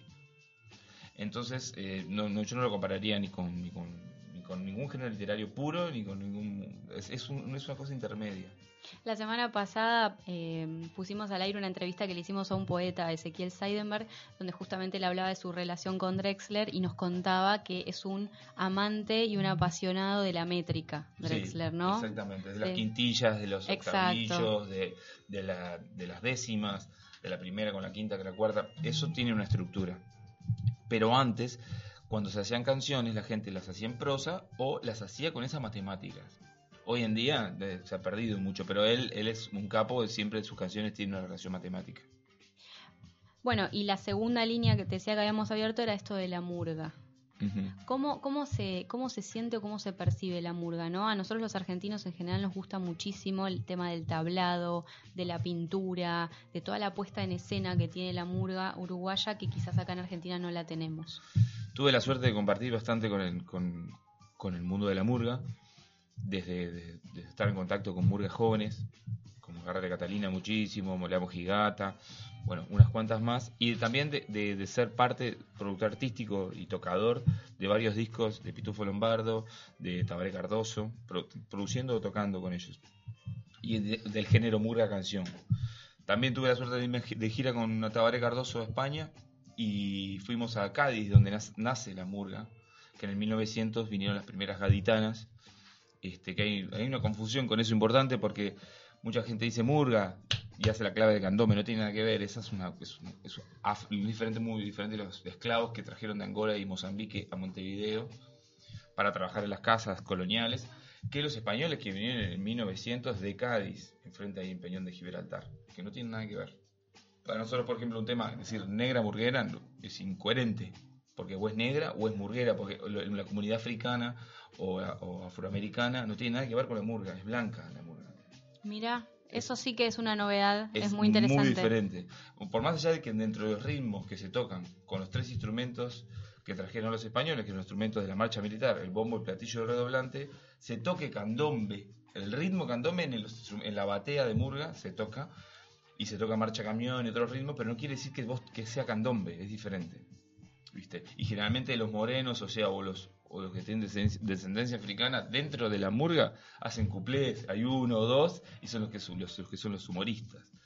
Pero no tiene mucho, mucho que ver. Nació en Cádiz, como te decía, y llegó en el 1900, o sea que es posterior es al candombe, incluso. También es hasta tiene una diferencia cronológica importante. Hace un rato hablabas de, de cine, yo estuve repasando también para hoy. Hoy hice todos los deberes. Me me, alegro. me porté re bien. Viste que no te pregunté de energía nuclear como te amenacé ni nada por el estilo. Eh, estuve repasando un documental que se llama Charco, Canciones del Río de la Plata, Sí. que también intenta De Andrés Mayo. sí, Muy bueno, de Andrés sí, Mayo, sí, un ingeniero, un ingeniero en sonido, que, que también me repasé la Lo entrevista conozco. que le hicieron a él, o sea, todas, las hice todas. Eh, y le decía, bueno, esto de la canción del Río de la Plata es un mestizaje, no es un género puro. Y está compuesto por lo que sería tango, folclore, candombe y también rock. Eh, ¿Qué es lo que entra en, en esa definición para vos de canción del Río de la Plata? Somos muy, muy, muy letristas, muy cantautores. La imagen del cantautor, que quizás en otro lado del mundo no es tan importante si haces vos, o- si sos el compositor o no de lo que tocas. Viste que acá vos escuchás, ah, y hace sus canciones, preguntas. Seas un melómano, seas un gran músico, un nuevo músico, te guste mucho, pero es para vos y para nosotros es importante si la persona que está cantando sea tenga la voz de Fernando Cabrera, que es muy particular, Sí. o un vozarrón, un gran intérprete, si toca, si, si lo que toca lo compuso él, para nosotros crece. Yo creo que es, es nuestra percepción es de que tienen que ser compositores, que eso en otro lado no importa. Y mucha gente no están los compositores por un lado y los que intérpretes por otro. Y unos que se dedican a, aprender a componer y otros que se dedican a interpretar y tienen unas voces enormes como y o que son grandes guitarristas, pero acá nosotros como también sopesamos la falla o la carencia en el timbre, en la técnica, porque el tipo es un artista que compone y dice. Eso para mí es la principal característica, en todos los estilos. Eso me recuerda que eh, cuando todavía no estábamos al aire te dije estamos escuchando a un cantautor cordobés, Sí, a claro. Lucas Heredia, no sé si te gusta, Sí, que sí, yo también, yo no me doy cuenta, pero es verdad cuánto pesa la idea de escribió sus propias letras, compuso eh, la propia música, Y ¿no? pensar aquellos que no componen, varios ejemplos. Y, y ya te, todo lo que pienses vas, a, vas a decir, "Mm, me gusta más los otros. las otras". Pero no quiere decir que esté mal tampoco, pero es algo que culturalmente lo tenemos re arraigado. Es verdad. Y otra cosa que pensaba, ¿no? En general también la idea del cantautor masculino. Sí. ¿Qué mujeres hay en la escena y ahora no, digo, que vienen trabajando hace décadas, que vienen componiendo hace décadas y quizás sigue siendo todavía la música un espacio muy masculinizado? Sí, es verdad, eso es verdad. Yo he estado invitado en varios festivales o varios artistas, no sé, como Jaime, que hace su repaso, invita a toda la juventud que la admira. No había una mujer, ¿viste? Eh, grandes solistas, por ejemplo, uruguayas que me gustan.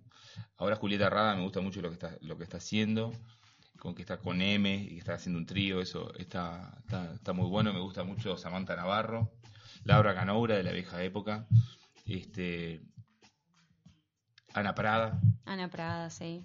me gusta mucho. No me gusta tanto la movida eh, de, de las que puramente hacen covers, si- sino también me gustan las que hacen, las que hacen, o hacen versiones, sino las que tienen, las que componen, ¿viste? Esas como que me, me, me gusta mucho más.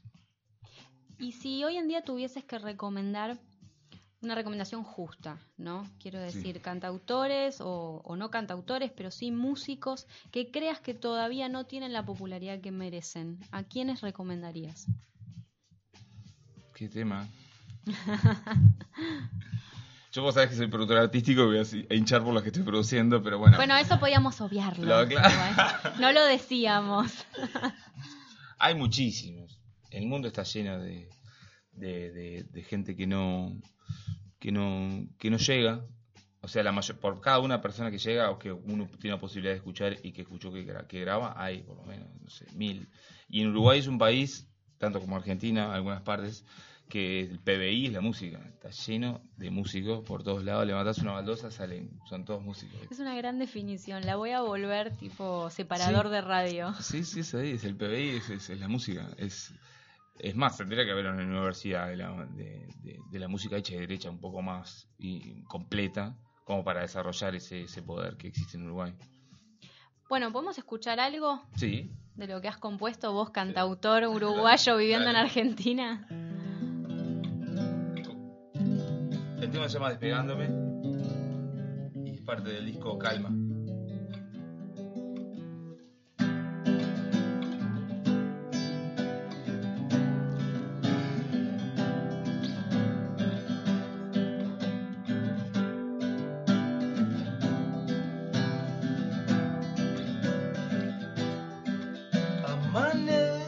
Amanecí despegándome del suelo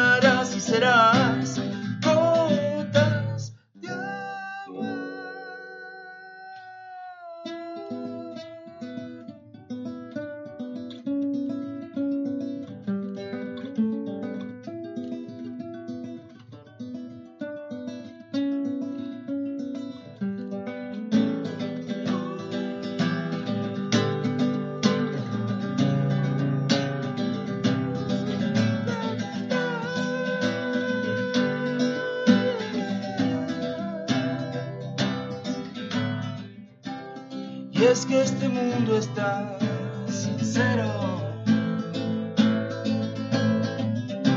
Si no preguntan a los árboles y el cielo. Y vos, ¿por qué siempre estás tan triste? No hay razón.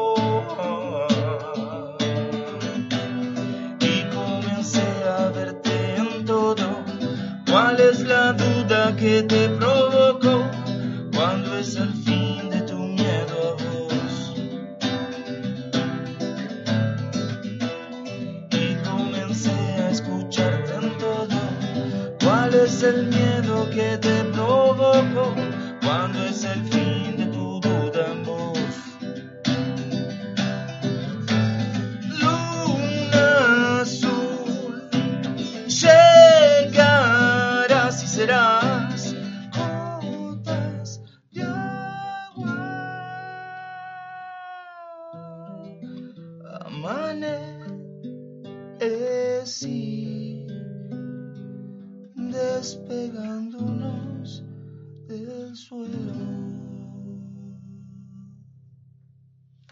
Hermoso, hermoso. Tengo un conocimiento muy intuitivo de la música. No sé nada, solamente aprendí a pasar de la re en la guitarra cuando tenía nueve años y hasta ahí, hasta ahí llegó. Eh, pero bueno, hoy estuve escuchando, bastante lo, lo que haces, lo que componés. Me gusta, me gusta muchísimo. Gracias. Y hay una pregunta que siempre me gusta hacerle a los artistas, ya sea que se dedican al cine, a la literatura o a la música, que tiene que ver con cómo es el proceso de composición de la obra, ¿no? Está esta idea de el sufrimiento, la búsqueda de la felicidad, eh, la evacuación de, o la disipación de la angustia. eh, y también está la otra vertiente que es me llegó la inspiración, ¿no? Tipo la película Bohemian Rhapsody, que estaba Freddie Mercury y de repente se iluminó, escuchó los pajaritos y hizo... eh, Sí, mira, yo tengo una, una visión. Sí, existen todas esas. Primero que nada sería la respuesta primera. Pero eh, yo no, no, no creo, yo creo que el, músico es, el, es un empleado público, es un empleado público del cosmos. O sea, uno labura para lo, que te baje a vos la Otro data. separador. para otro que- separador. Claro, para que te baje la data y ayudar a los demás. Sos un cañero, sos, sos un plomero, sos un electricista para nada. No sos un, viste, yo no tengo esa visión. Yo, mi viejo revolucionario, Tupamaro, tengo una visión, re- soy re político con eso. Entonces no me creo como que soy una diva de elegida y por, a través de mi cuerpo me poseen espíritus y, y llego a las masas. Soy uno más, o sea, simplemente. Sí, pasa a veces. Esta canción Amanecí despegándome del suelo y vencí la realidad. Todo eso lo soñé, lo soñé toda una parte y me desperté, agarré la guitarra y lo toqué. Y hay canciones que te salen de, de todo a la vez. No sé, cuando te gustaron una canción, voy caminando. Estaba enojado con un amigo, entonces voy de nuevo, voy a ir a tu casa, siempre te estoy siguiendo, siempre te estoy, siempre, y salió ca- composición toda la vez, es una descarga. Y también, a mí me gusta mucho también los artistas que utilizan como una terapia, la música. Porque yo creo que la, la música, aparte de eso que te decía que es como una cuestión social, yo la veo el músico como un ente social, como un ser social, no tiene que ser tomada como terapia, vos le tenés que dar a la música. Yo considero que la música es como ente que si vos no te entregás y no le das y no trabajás y no sos coherente, porque todos los músicos sabemos en el fondo hasta, hasta qué punto está quedando bien la canción, cuándo no fuiste a estudiar, cuándo estás desafinando, cuándo no estás tocando bien. Si vos no le entregás la música no te da nunca nada. Entonces, eso de que también de los músicos que están esperando todo el tiempo que la música le dé porque sabe tocar dos acordes y escribió una canción y la produjo con un productor y gastó millones de dólares para que le afinara la voz, también no va a suceder. Eso no va a suceder. Uno tiene que esforzarse. Pero bueno, la inspiración generalmente están, para, para hacerlo más básico, los que escriben y los que tocan. Los más músicos y los más letristas. Hay mucha gente que escribe poesías o que escribe primero, por ejemplo, a Drexler y después musicaliza. Y hay mucha gente como yo que somos más músicos y que las letras quizás es un balbuceo en inglés de mierda, como dice Capuzotto, o en español diciendo cualquier cosa, este, hasta llegar. Por ejemplo, a mí una, una cosa que me sirvió muchísimo también fue a través de Borges, que él contaba que en el cuento incluso hacia el, hacia el final y la mató. Chim, pum. Entonces se imaginaba todo, toda, la, toda la situación en el cual se conocieron en un bar y la situación y lo que pasó y no sé cuánto y llegaba. Y es muy parecido cuando yo, toco el bajo también, como jazzista toco, soy improvisador. Y cuando uno ve el final del solo y tenés que llegar ahí bien, bien parado y ahí triunfó el solo, entre comillas. Claro. ¿no? Pero bueno, empecé a componer así, haciendo el final de, la temática de la canción. Y en el medio haciendo como una improvisación. Eso yo también lo hago con letra, jugando, teniendo la, obviamente el carbón de la canción, que es la armonía, el ritmo y la métrica de la melodía. Que eso, de eso se compone una canción. Introdujiste la, la cuestión o el eje más político y también pienso que está bien si ustedes son trabajadores, tienen que ser considerados de esa forma, pero no es un trabajador normal. Y no lo digo por la inspiración o porque estén en un estrato superior, sino porque Claro, ustedes no tienen que- un salario al final del mes. Es distinto cómo Claro. tienen que trabajar ustedes y cómo están considerados, ¿no? Porque, dale, tocate alguna. ¿Viste? Ah, bueno, esa- tocate esa- esa- una, dale, compor- editame el audio, Sí, ¿viste? sí, Esta sí, cosa de sí, sí. Vení, haceme una planchada en casa. como el diseño, como el diseñador gráfico o la diseñadora gráfica, ¿viste? Claro. dale, hacemos un logo rapidito, 10 minutos, ¿no? Eso pasa, eso es normal. Sí, eso es verdad. Pero, pero por eso no tenés que tampoco hacer que todo el mundo te... Yo qué sé. O sea, yo soy de una visión que es verdad, soy de una visión como más... Como que soy afortunado, me siento afortunado. Y más allá de que es así el, el mundo, bueno, es así para una cantidad, una cantidad de gente que está peor.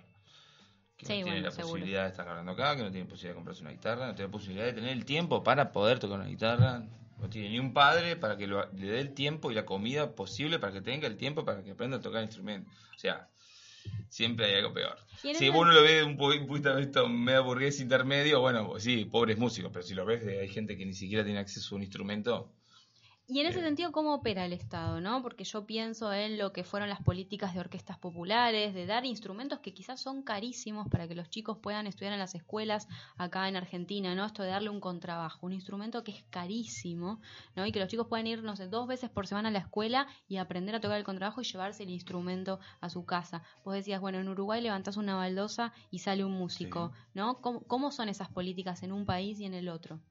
En, en Uruguay hay, hay músicas naturales tradicionales como la murga y el candombe que invitan, es como en Cuba y en Brasil, a la gente a tocar y cantar en la calle. En cada plaza vos ves una murga horrible, increíble, intermedia, naciente, joven.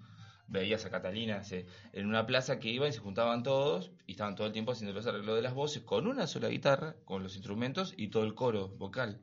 Entonces la gente bueno, si vendrían los dirigentes y decían, sí, lo sacamos de la droga, lo metemos en la murga o en el candombe. Y eso sucede, eso sucede. Eso se que tendría que crear acá fenómenos populares que acá existen, que son otros. Este, lo de hacer las escuelas clásicas, que también es un poco esnovista, es como esos sillones que pusieron en todo en el capital acá, que es, vos lo ves un sillón que tendría Macri en su casa, eh, pero todo duro de Portland, ¿viste? Es un sillón cheto. O sea, lo mismo, es un instrumento cheto el violín. Es un instrumento de, de, de esnovista de una manera. Porque no le dan guitarra, porque no le dan tambores de candombe, porque no le dan trompeta, ¿viste? O sea, porque no hacen un coro. Es también como tratar de... es, raro eso. Eh, igual prefiero que suceda eso a que no suceda nada, sinceramente, ¿no? Sinceramente. Y, pero me parece que hay muchísimo que hacer a través de la música. Muchísimo. Quizás esta cuestión de revalorizar también qué música se escuchan en los en general eso son políticas para escuelas públicas en barrios populares entonces ir y buscar a ver qué tipo de música circula por allí y revalorizar eso Sí, lo que hacían los jesuitas acá cuando recién se fundó Corriente y Santa Fe, que yo leía antes que los echara el virrey, eh, el primer virrey que sacaron de Lima y lo pusieron acá, este, en, en Buenos Aires, era, era algo interesante. Los hacía Luthier, obviamente le hacía tocar la quinta sinfonía de Beethoven a los pobres indios, pobres... pero bueno, pero ellos hacían sus propios instrumentos y tocaban y aprendían a leer. Entonces la relación era diferente. Capaz que podemos trabajar así también, que hacer un taller de luteraje y después que hagan sus propios instrumentos y después que los toquen. No sé, no sé cuál es la, la solución, pero que sé que la, la música se le hace muy bien. Vos ves que todas las campañas políticas que te están sucediendo son a través de la música, la gente cuando se queja es a través de la música, la gente cuando paga millonadas para un artista es por la música. Sigue siendo una cosa que no la hemos podido, este, no la hemos podido controlar bien del todo. Y es sacar el fruto que tiene. bueno Alberto Fernández acá tenés una persona que te puede proponer políticas públicas más que interesantes y novedosas veo que citas mucha literatura muchos autores muchas cosas que, que has leído y también revisé algunas entrevistas que, que ya que ya hiciste y Leí que te gusta la filosofía oriental, el Sí. budismo, por lo menos en el momento en Sí. que dabas esa entrevista, puede ser Sí. que hoy en día tengas otra, otra idea, la astronomía también. Y yo que vengo hace rato como combatiendo esta masificación de la literatura de autoayuda, de la astrología, ¿qué opinión te merece eso? Una, una cosa es la astrología y otra cosa es Totalmente, pero yo viste que está todo como muy mezclado. Sí, a mí me gusta la ¿no? astronomía, soy muy estudiante de, de la... Me gusta la astrobiología, lo- el estudio de los exoplanetas. Me refiero a que, viste que ahora todo la culpa es de Mercurio retrógrado. Sí, no, Hemos bueno, abandonado el psicoanálisis en pos de explicar todo a través de los astros, que se mezcla astronomía, astrología y autoayuda, ¿no? Sé feliz. La autoayuda no, no me gusta mucho. El mundo de Hoyo, Luis Hay, Deepak Chopra, todos esos lo, lo curtí. Tuve que, pero zafé, gr- gracias a Dios, y a mí mismo, y a mi po- poder cognitivo. Pero sí me gusta la. eh, sé cuál es mi ascendente, mi luna, mi sol. Estudié también astrología. Para, para los fans, ¿cuáles son? A ver, la, tríada de los tres signos Yo soy de Libra, Moreno. yo soy de Libra, en Sol en Libra, Luna en Acuario y el ascendente es Leo.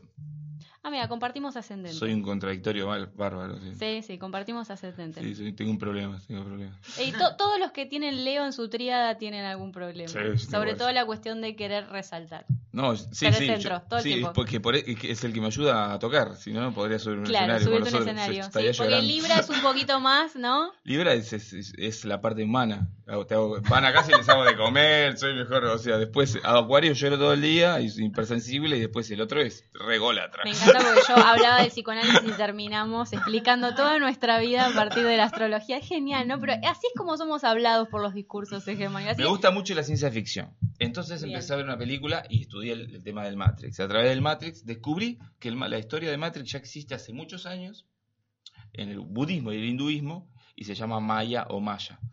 Que ya lo planteaban, lo los budistas que todo lo que nosotros vemos es una construcción de nuestro pobre cerebro, para no volvernos locos.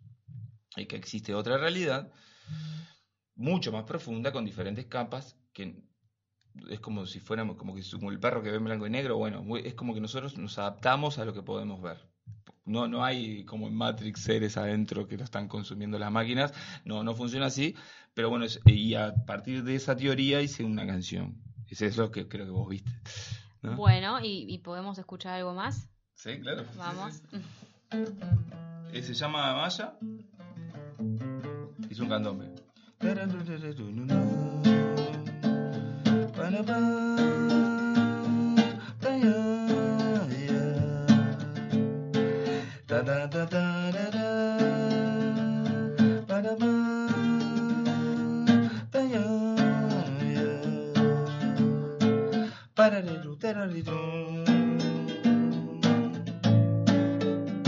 Hay una tormenta en el centro de la tierra,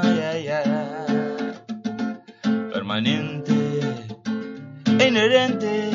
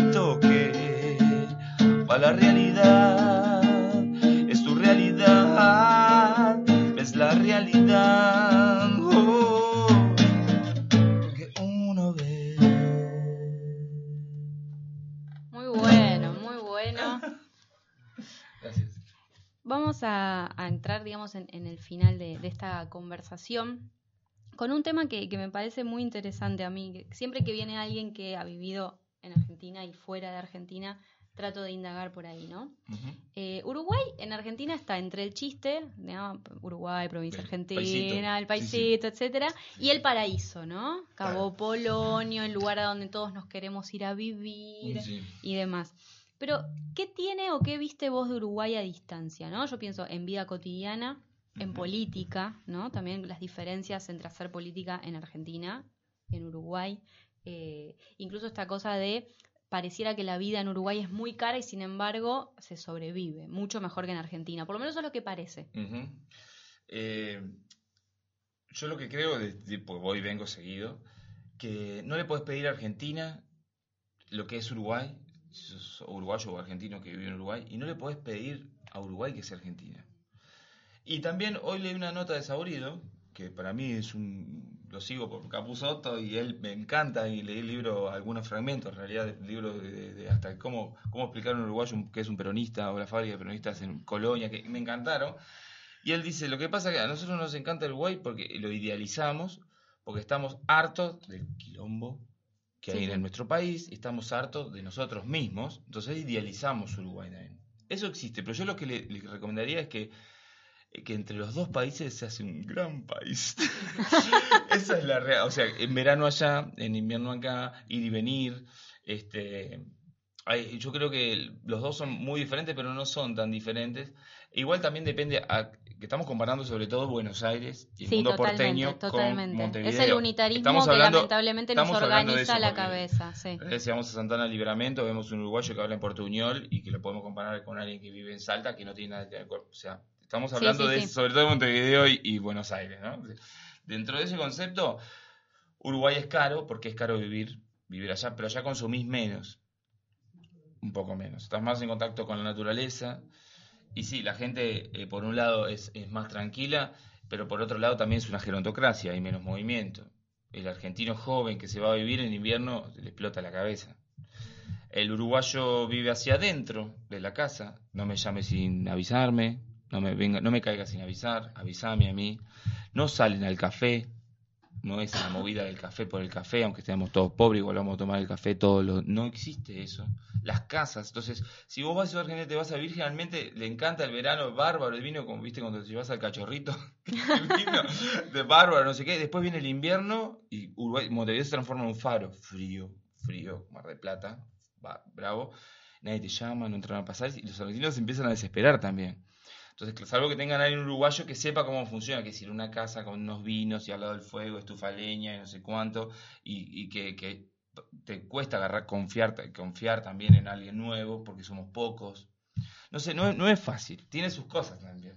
¿Viste? Yo lo amo porque es mi país, pero también me, a mí me es fácil estar allá porque es mi país. Pero entiendo también que, hay como una idealización, ¿viste? Como hay una idealización de Buenos Aires también en, en Montevideo, también pasa del otro lado hacia acá, ¿no? Tanto ¿Cómo nos músicos. ven a nosotros? Bueno, dijiste los músicos, hay una idea- idealización. ¿Por qué terminaste vos en Buenos Aires? Los la gente que no viaja, uruguaya, ve el porteño de camisa rosada con cadenita que viaja con, de San Isidro en su 4x4, que grita y es obrador y no digo que sean todos así los de San No, Isidro, no, sí, pido sí. disculpas a todo el barrio de San Isidro, sino No, eh, es no un le estereotipo. Bueno, no le pidamos está, pero es un estereotipo del gritón, de, de esa cosa como me llevo el mundo por delante porque tengo la chiquera grande y estoy acá con la rubia en el, no sé cuánto, viste, esa energía como todo de- de, y ta, y nosotros laboramos para ellos, les servimos el vino, nos ponen no sé qué, nos tratan mal en Punta del Este y tenés esa energía. Entonces, son todos Tinelli, los argentinos, son todos eh, este, de estos, estos que vienen con, con las 4x4 a Punta del Este. Entonces, ve eso, eso es el argentino. Y hay odio, puro.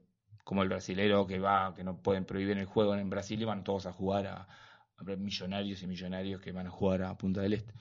Pero el que te ha tenido la suerte de venir acá y conoce a la, la Argentina, el Munro, lo conoce a ustedes, va a Salta, va- viaja por Argentina, se da cuenta que hay 80 tipos de argentinos y que hay dentro de cada, de cada, de cada lugar hay como cinco clases y hay una cosa que para nosotros es muy difícil de entender, el tema de las castas, que acá existe, que allá no existe. Mirá. Y que nosotros no tam- también el indigenismo, la parte indígena, yo tengo indígenas, mira, yo soy, soy vasco, italiano, charrúa, español, todos somos así. Todo, la etnia se la comió, se nos, nos la comimos entre nosotros, so- todos somos mix, Claro. todos somos blend, ¿entendés? Eh, y acá ustedes son como italianos, están los indígenas allá, las etnias se mantienen, no, Acá somos mataron a los todos negros, de los barcos, ¿entendés? ¿viste? Y hay Claro, como un, un- un nivel de ricos mucho más grande y un nivel de racista mucho más grande que allá. Mirá. Entonces, Claro. eso para nosotros es nuevo también. Y es, y, o sea, no- gente como Macri, este, no, no, no, existe, pero no, no, no, no la vemos, no, no convivimos con ellos. ¿viste? Claro, hay una separación, quizás incluso no, no están en vidriera. No, digamos. no están en acá, vidriera. acá Macri es como esta cosa medio aspiracional también. Claro. sí. De, de hecho, creo que eso fue parte clave de por qué hoy en día nos gobierna, ¿no? Esta cuestión aspiracional en la cual te desentendés de tu entorno material y mirás solamente la idea. Exactamente, sí, es como, como, como que querés ser eso, es como, una, es como una imagen de poder. Ahora en Uruguay a través de la calle Pou, que es como el que admira Macri es el que hace mucho tiempo que, obviamente hay un desgaste, ¿no? En Uruguay pasó un poco lo que pasó con la izquierda y este y ahora bueno parece que en perderíamos. Este, este Frente Amplio que ya tiene una cantidad de años, que es, para, para los que no conocen, Uruguay es gobierno del Frente Amplio, que es un gobierno de izquierda, que es una colcha de retazos, que va de centro izquierda hasta izquierda radical, un poco lo que está haciendo ahora Alberto, o Claro, sí, sí, sí. incluso le dicen Frente Amplio, le han- Claro, yo sí, he escuchado frente la de todo, frente amplio, sí. Pero bueno, ta- hay una cuestión también de, de modas que está sucediéndose en el mundo y se- para mí el mundo vio demasiado Los Simpsons y todos queremos copiar lo que las cosas locas que vimos en Los Simpsons. ¿Seguís votando en Uruguay? Sí, sí. Bien, Sí. bien. Bueno, eh, para ir cerrando esta parte, porque te queremos invitar a, a que te quedes a tocar los últimos temas de, de cierre del, del programa después de la, de la columna de Esteban Di Paola, te quiero decir dos cosas. La primera, me parece que Manuela está con vos. Sí, está conmigo. sí. Yo la, la estoy, la, la miro y veo cómo Sí, te sí. mira, me parece que yo te, Sí, sí, sí. yo te diría que cuando Sí. terminemos acá le pidas el número de WhatsApp algo porque, porque está con vos, linda chica. Está lindo, ¿eh? ¿Viste? Está sí. lindo, Ese es el. PBI de Argentina, ustedes. ¿Viste? Ahí está. Bueno, Allá yo- la música, allá la los músicos, la música en sí misma. Nosotros no te podemos pagar por la entrevista, pero te, yo te puedo ofrecer una, una chica muy linda con la que puedes construir una Me relación que a futuro. acá, ¿eh? Pero ¿Viste? no- Pero como yo pocas, como yo pocas. No, yo te, yo te ofrezco, pero igual yo no te dije te ofrezco una, mu- una chica, no, yo No, te no, dije no, no, te re- ofrezco no, un, un vínculo, una construcción de amor. Eso te estoy Yo diciendo. malinterpreté entonces. Ahí Ah, está, bien, ¿viste? bien. Porque te adelantaste a lo que yo estaba Dale, diciendo. dale, dale, Yo te ofrezco perdóname, un- pe- pensé lo peor. No, y, y por último, bueno, sé que este sábado tocas en Sí. Ríe, en Bernal. Exactamente. Sábado 5 de octubre en Río Bernal, ahí vamos a estar, es, es mi barrio, es mi pueblo, yo le digo el feudo a Bernal. Bernal es mi feudo, yo vivo allí, somos como todo un pueblo así con estamentos. Produje una banda justo de ahí, que les quiero enviar un saludo, que mañana van a sacar su, su disco nuevo. ¿Quiénes que son? están saliendo en la Mega, perdonen que, que la No, nombre. está bien. Se llama mm, No Somos Nada, Ah, sí, es conocida. los hermanos Matarazzi y compañía, que tuve la suerte, estoy trabajando de productor artístico, se llama, y bueno, produjimos un disco que está muy bueno. Después, ¿se puedo decir los shows? Claro que sí. El sábado de octubre vamos a estar en Multiespacio 27, en Belgrano, acá. ¿En qué día? El sábado 12 de octubre. Ahí va. El Multiespacio 27 en Belgrano, en Capital Federal, acá nomás. Después el sábado 19 de octubre en Morón, en Detroit Club. El viernes 25 de octubre en Congo, el boliche de Es Kevin, muy lindo. Kevin Congo, Johansen, sí. con candombe Ba Jazz se llama. Y en Palermo Sojo, es eso, Palermo Rúcula. Después, y el- y Exacto, Paler- Palermo Cheto, Rúcula. Palermo Brote de Soja. Y después el sábado, el sábado 23 de noviembre en Centro Cultural El Surco, en Seamos Libres, en Boedo. Bueno, después los vamos a publicar igualmente en, la- en las redes de la radio y el sábado ahí vamos a estar, todos los del feudo. Buenísimo. eh, viendo en Río Bar ahí en, en 9 de julio, entre Lavalle y Belgrano, si no me equivoco. eh, viendo a Mateo Moreno. ¿A qué hora es el sábado? Eh, va a haber una banda antes, y, pero empieza a 21.30. Bien, hay entradas. Hay entradas. Buenísimo. Y se sacan a, tra- a través de ticketvirtual.com.ar o en el lugar mismo. Buenísimo. Bueno, ya que nombramos a Ana Prada, nos vamos a ir escuchando una canción que se llama Tu vestido, muy conocida, y ya entramos con Esteban Di Paola y su columna de filosofía.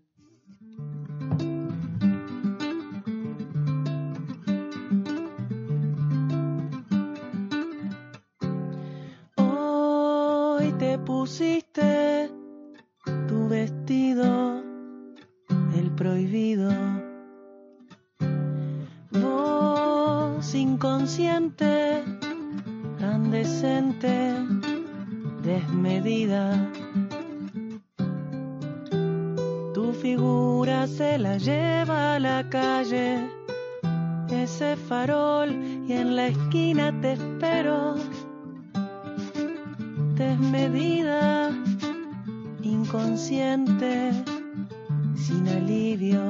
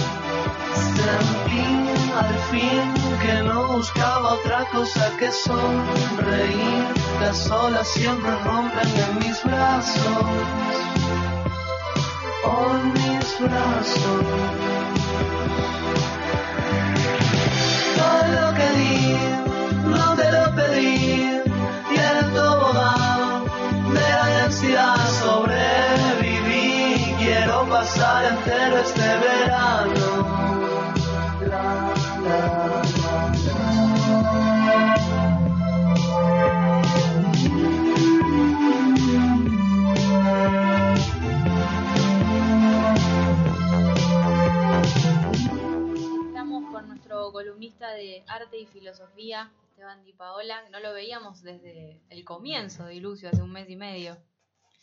Eh, sí, sí. eh, bueno, a veces me, me hago desear un poco, pero es una característica de cualquier libriano, como decía hoy eh, Mateo. Mateo también. Hoy venís a hablar de, de un concepto, o no sé si de un concepto, ¿cómo lo definirías vos? Sí, no, es una categoría que mm, me resulta muy útil para pensar las sociedades contemporáneas, el mundo contemporáneo, lo que se suele llamar dentro de la sociología contemporánea la globalización. Eh, es una ca- categoría que eh, surge a partir de mis investigaciones, no es una categoría que venía, eh, digamos, de, de cierta tradición sociológica o filosófica, eh, sino que aparece, digamos, a partir de que yo empiezo a pensar que las imágenes y nuestra vida social estaban íntimamente relacionadas o articuladas. eh, y a partir de ahí me sale un concepto que trata de, ar- de asemejar, digamos, eh, encontrar uno con el otro la idea de lo social y de las imágenes, ¿no? que es esto de imaginal. Eh, que tiene una particularidad, digamos, yo, yo hablo de producciones imaginales, si lo queremos más extensamente, produ- producciones imaginales de la vida social. Eh, la particularidad del concepto es que eh, la idea que quiere transmitir es que las imágenes y lo social son indiscernibles o se superponen, eh, son inmanentes, es decir, se producen conjuntamente.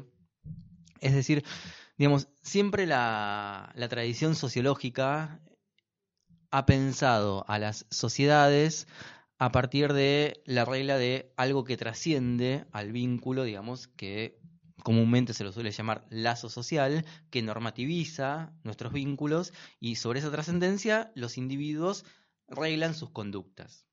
Eh, la característica me parece singular de las sociedades actuales, de las sociedades contemporáneas, de las sociedades producto de la globalización, es que em, la normatividad social no viene regulada de, manera trascendente, digamos, como eh, conformando desde una metafísica que podríamos llamar lazo social eh, la vida de relaciones entre individuos, sino que eh, esa normatividad o la constitución misma del lazo social es inmanente a las prácticas de los individuos, ¿no? Se normativizan desde abajo, podríamos decir, eh, o como decía Foucault, inclusive de- de- desde la idea de microfísica del poder, irradian desde abajo, ¿no? El poder irradia desde abajo, bueno, la normatividad social hoy irradia desde abajo, eh, y lo que aparece ahí es que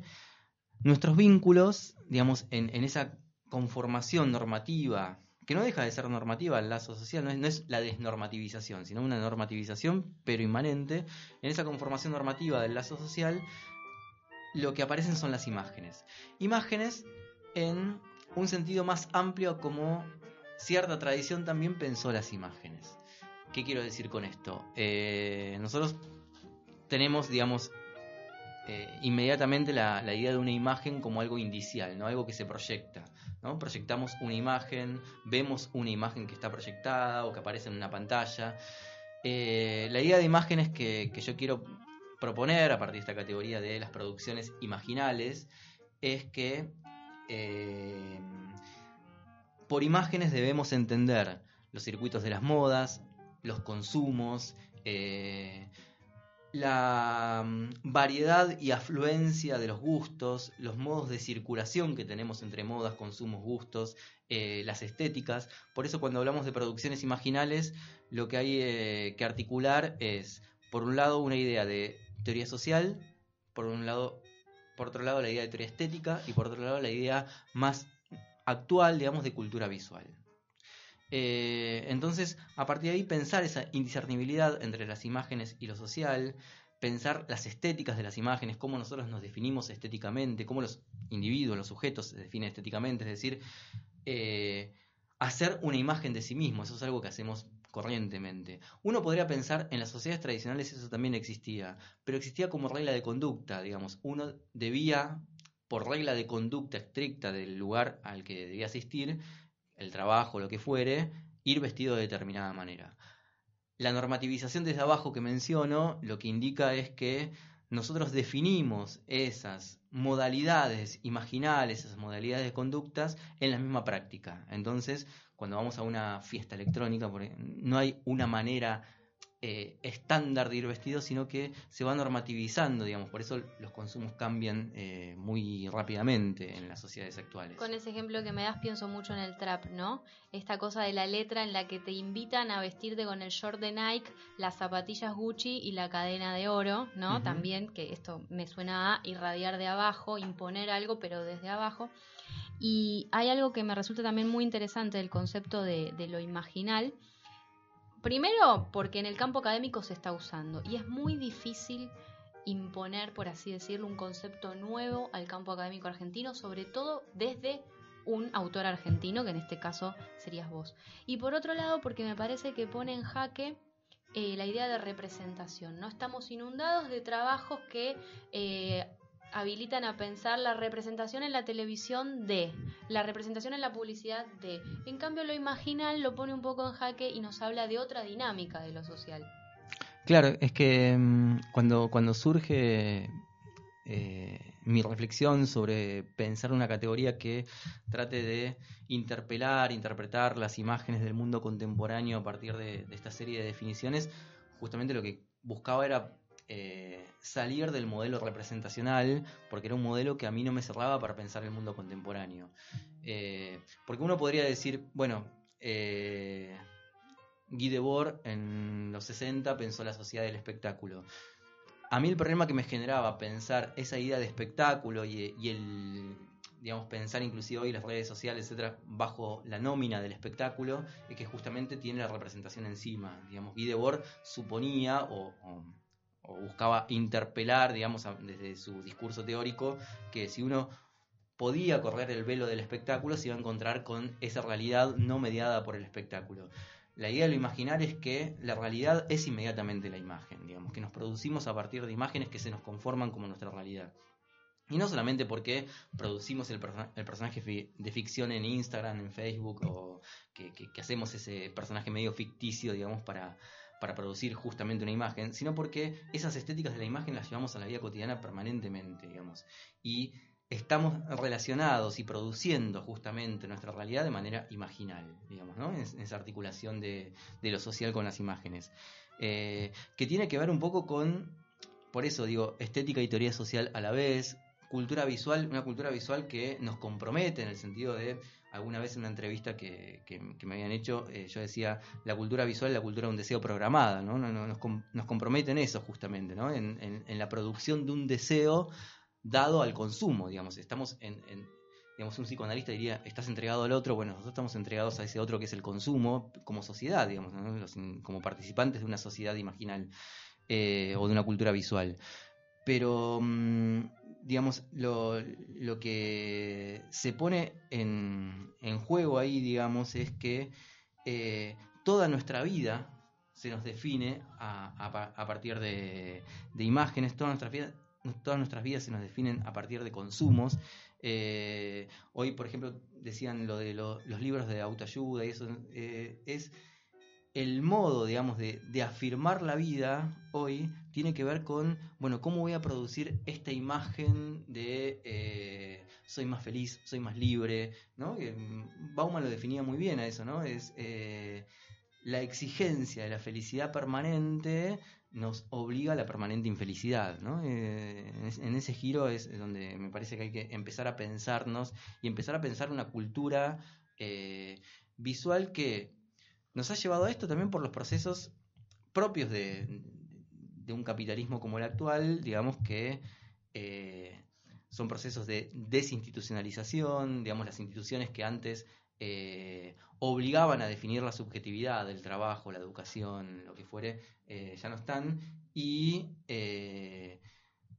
que eso deriva en procesos de individualización, ¿no? Si la sociedad tradicional se basaba en la socialización a partir de las instituciones, etcétera. Hoy es la individualización, es decir, cada individuo debe producir sus propias biografías permanentemente, ¿no? En una estética permanente.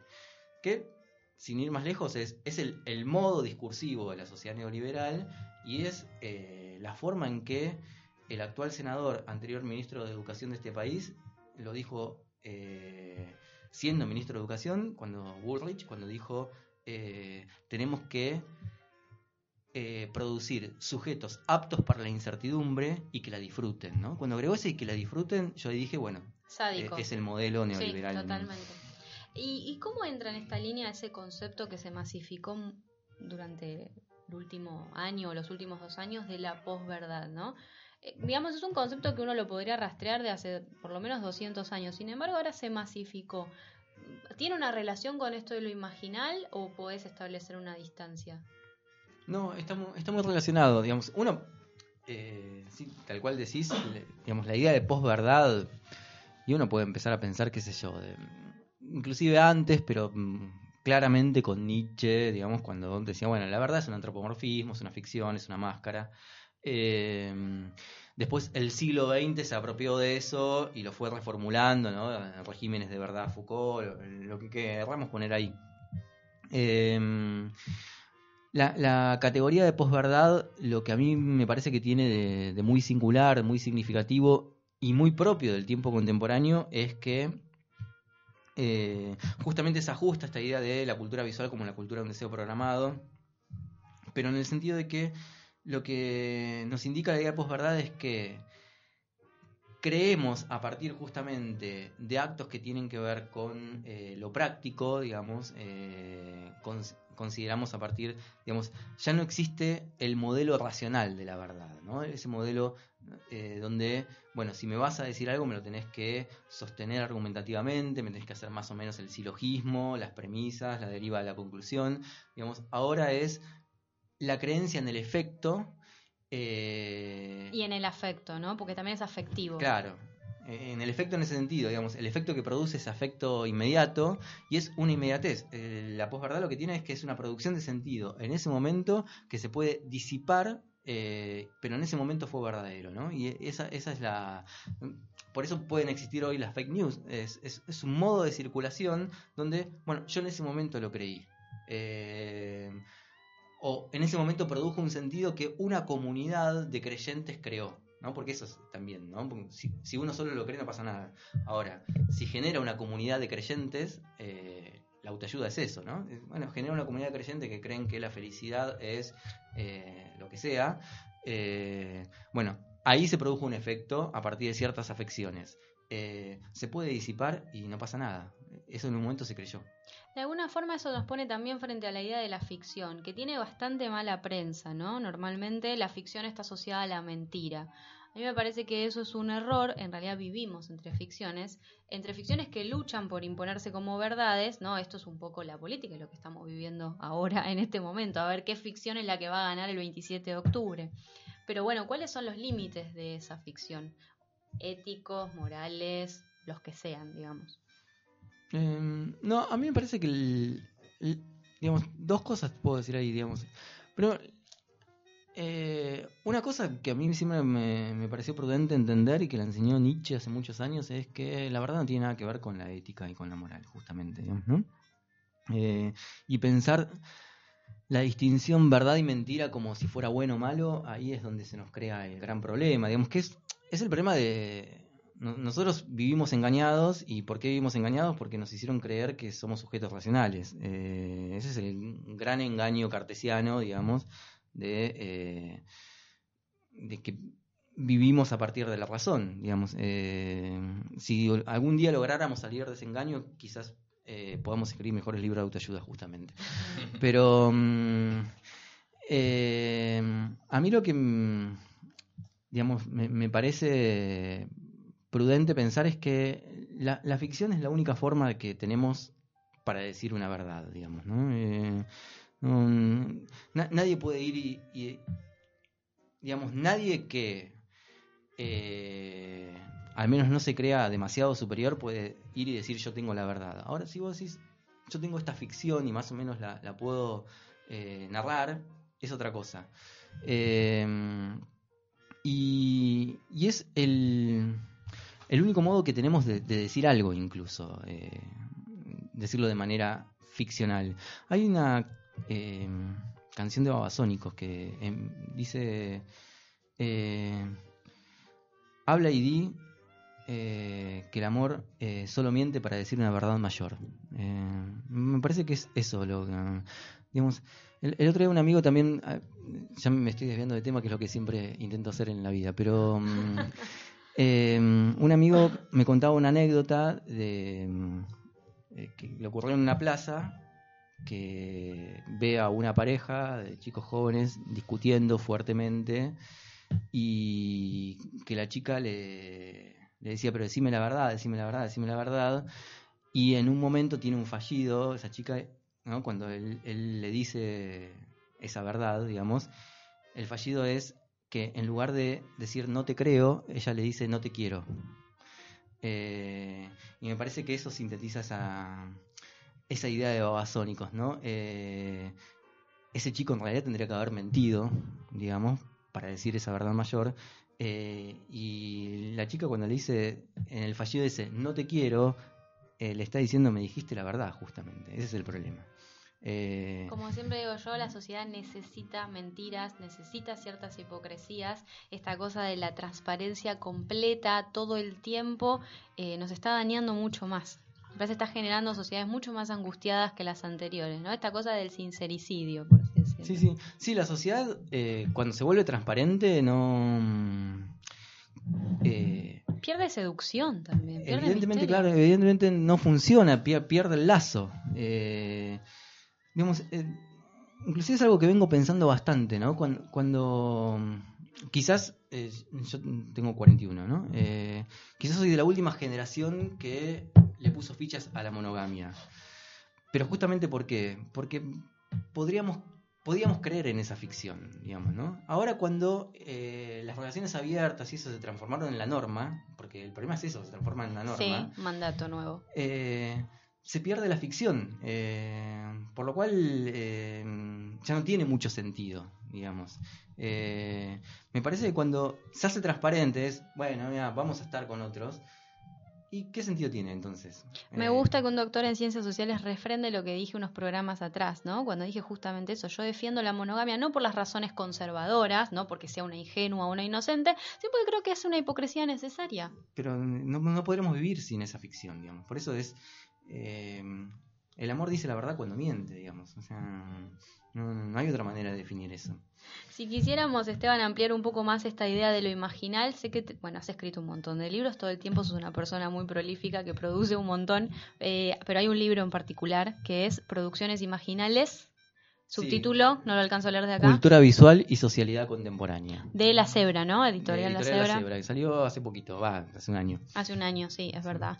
Que, que bueno, en base a eso hicimos la entrevista para Revista Épocas con Melania. Es muy raro verte sin Melania, porque es como que Esteban Dipola viene con Melania, es como un combo.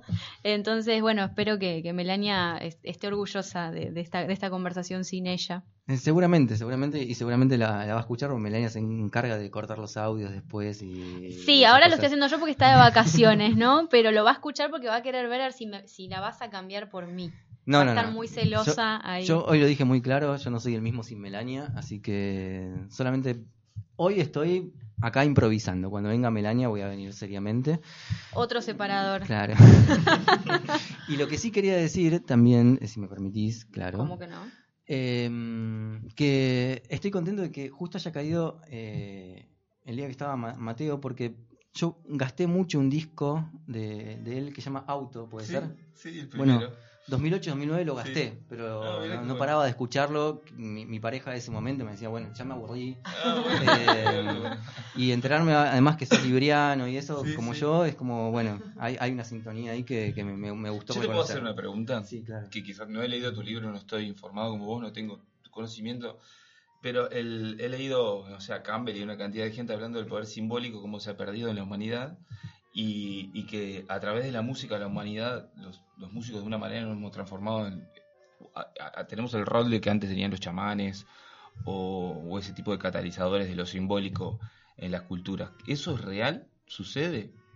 Eh, a ver, la pregunta es complicadísima porque, Porque citaste mismo a Babasónicos. Sí, sí, eh, no, no- no te podría decir si eso es real. Sí, lo que yo te puedo decir es... eh, un poquito. Voy, a, voy a hablar de ficción ahora. Eh, no, lo que te puedo decir sí es mi, mi situación personal, digamos. mi- yo pienso a través de la música y permanentemente. De, de hecho, el disco Auto a mí me gustaba mucho porque me, me llevaba a pensar ciertas cosas. Babasónicos es una banda, yo la escucho desde que tengo 14 años, el primer disco de Pasto. Eh, Cerati me ha hecho pensar mucho. Eh, escribo mucho a partir de canciones. Eh, algo para que tengan en cuenta, digamos, un día lo podemos hacer como columna. eh, en el rock nacional aparece mucho la idea de casa. Eh, digamos, la idea de casa como concepto casi filosófico aparece constantemente en el rock nacional. Andrés Calamaro, Cerati, Babasónicos mismo, aparece mucho la, la función casa. Pero sí pienso mucho en la música. Cuando doy clases cito mucho canciones, cito a bueno, Cerati tiene frases directamente sacadas de Nietzsche, por ejemplo. Eh, a Babasónicos lo, lo uso mucho porque Babasónicos es una banda que me sirve mucho para pensar. Eh, pero creo que eh, casi todo lo que yo he pensado, te diría, fue a partir de conceptos que me aparecieron musicalmente.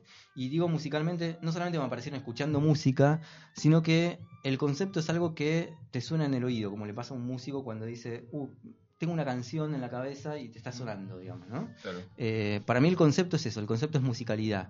Eh, Deleuze, uno de los filósofos más me gusta a mí, decía que, que- que el concepto es como una afección. Bueno, la afección que a mí me, me produciría el, el- el concepto es una musicalidad. Me suena, imaginal me sonó, lo fui escuchando, en lugar... Otro te diría, lo, lo fui masticando, ¿no? Yo como que lo voy escuchando y hasta que le encuentro una rítmica.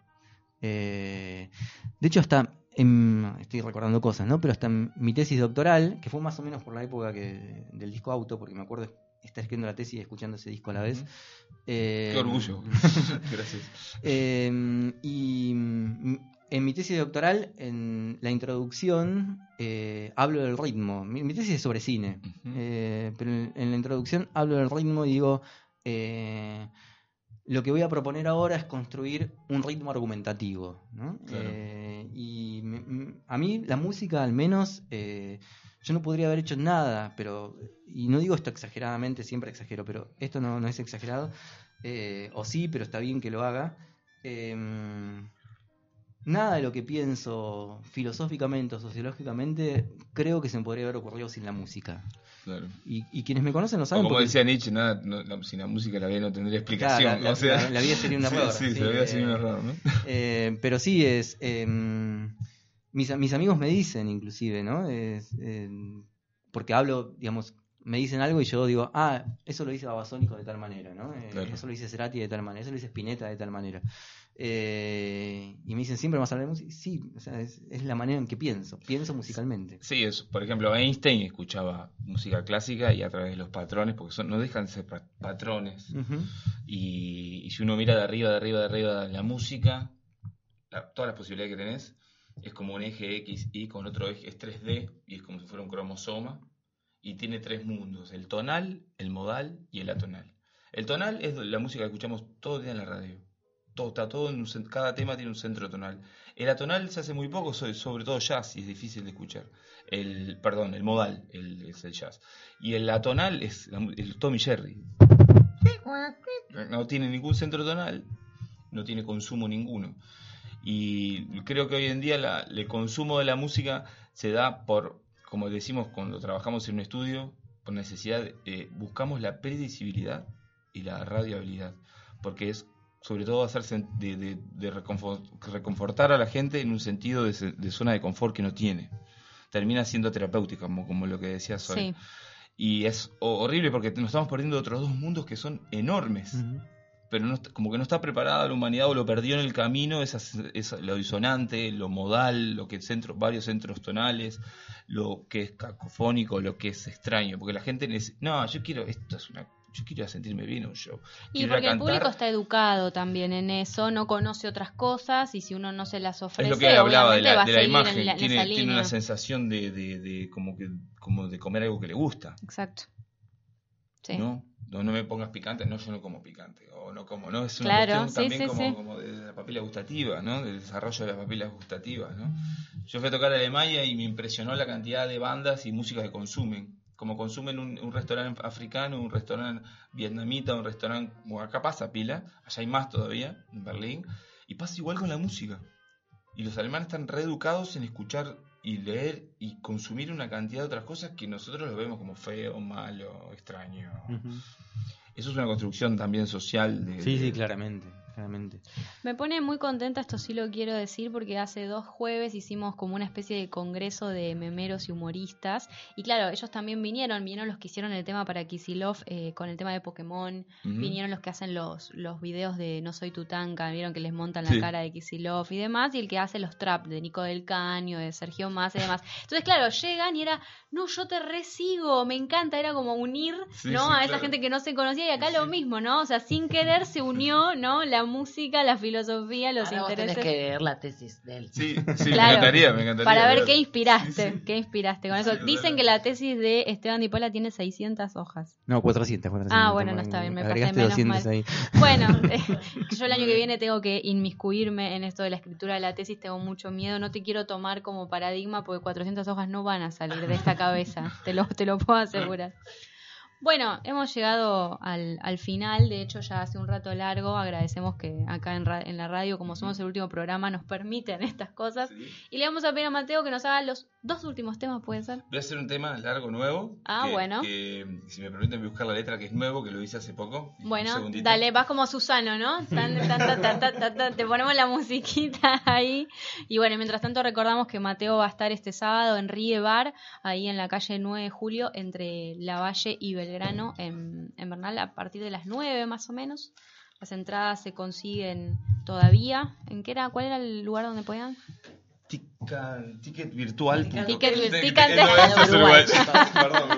Ticket virtual, ahí va.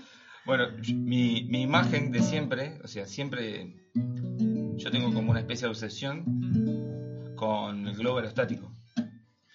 Y siempre me siento que estoy en un globo aerostático y que soy un nómade.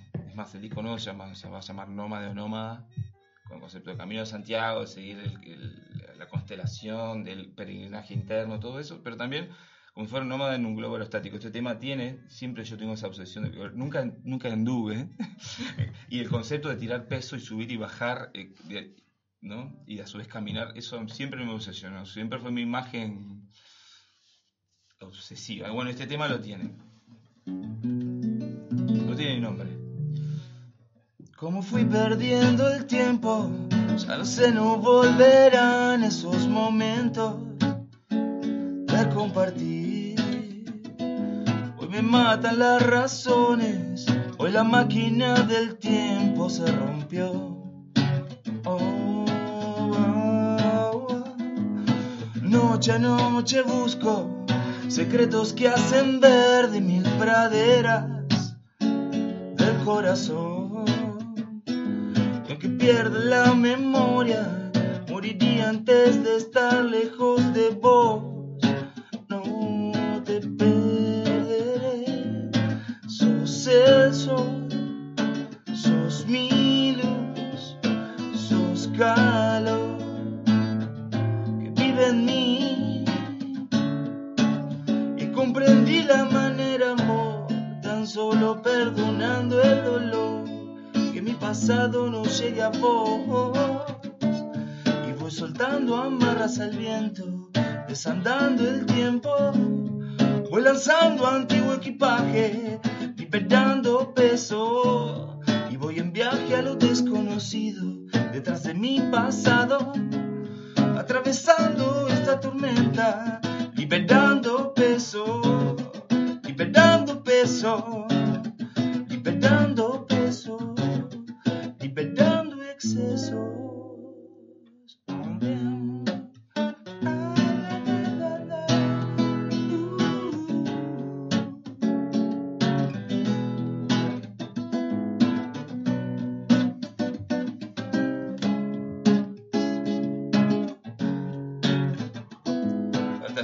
habla un poco de lo que hablábamos recién. Esta amnesia provocada me mantiene vivo y también muerto. Esta imagen me encanta. Esta espada de Damocles la usaré para cortarlo de raíz al árbol del dolor. Sos el sol, sos mi luz, que vive en mí. Y comprendí la manera, amor, tan solo perdonando pasado no llegue a vos. Y voy soltando amarras al viento, desandando el tiempo. Voy lanzando antiguo equipaje, liberando peso. Y voy en viaje a lo desconocido, detrás de mi pasado.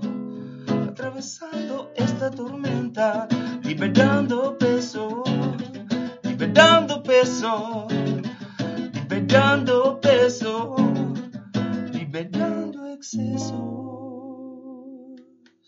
Merece un aplauso, ¿no? Gracias, muchas gracias. Es nueva, ¿no? La, la está, está verde. Buenísimo, buenísimo. Tenemos una primicia. Mateo Moreno entonces pasó y pasó Esteban Di Paola con su columna de filosofía. Muchas gracias. Espero que nada, que lo hayan pasado también bien. Sos una, una crack, un placer de estar con ustedes, con todos. Muy rico todo, muy rico el vino. Gracias, gracias. Gracias a ustedes por venir y bueno, Melania acá el barco sigue a flote, nos vamos.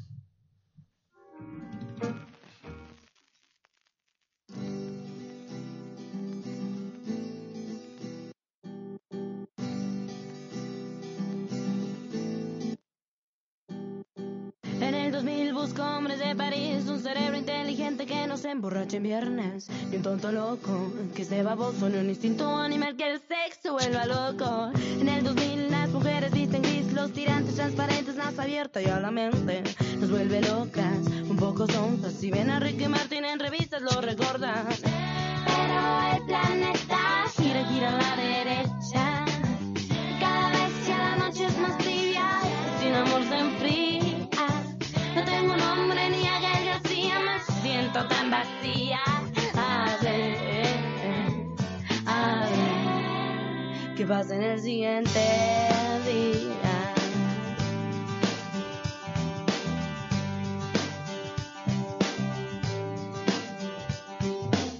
En el 2000 Marta es una lombriz que no deja de mirar, de criticar toda la gente, de dividirla, desde racista y triste, fresas, ricos, pobres, mexicanos y panistas. En el 2000 mi hermana va a parir una célula de una relación caliente y deprimida, también ardida, odiar a este ser humano que se ha ido y la ha dejado.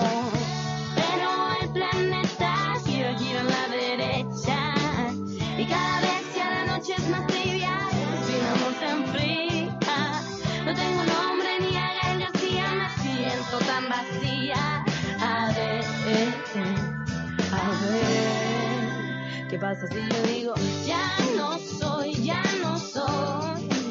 infantil criatura, la inocencia se acabó. Eh, ya no soy, ya no soy la de ese cuerpo extraño, ahora siente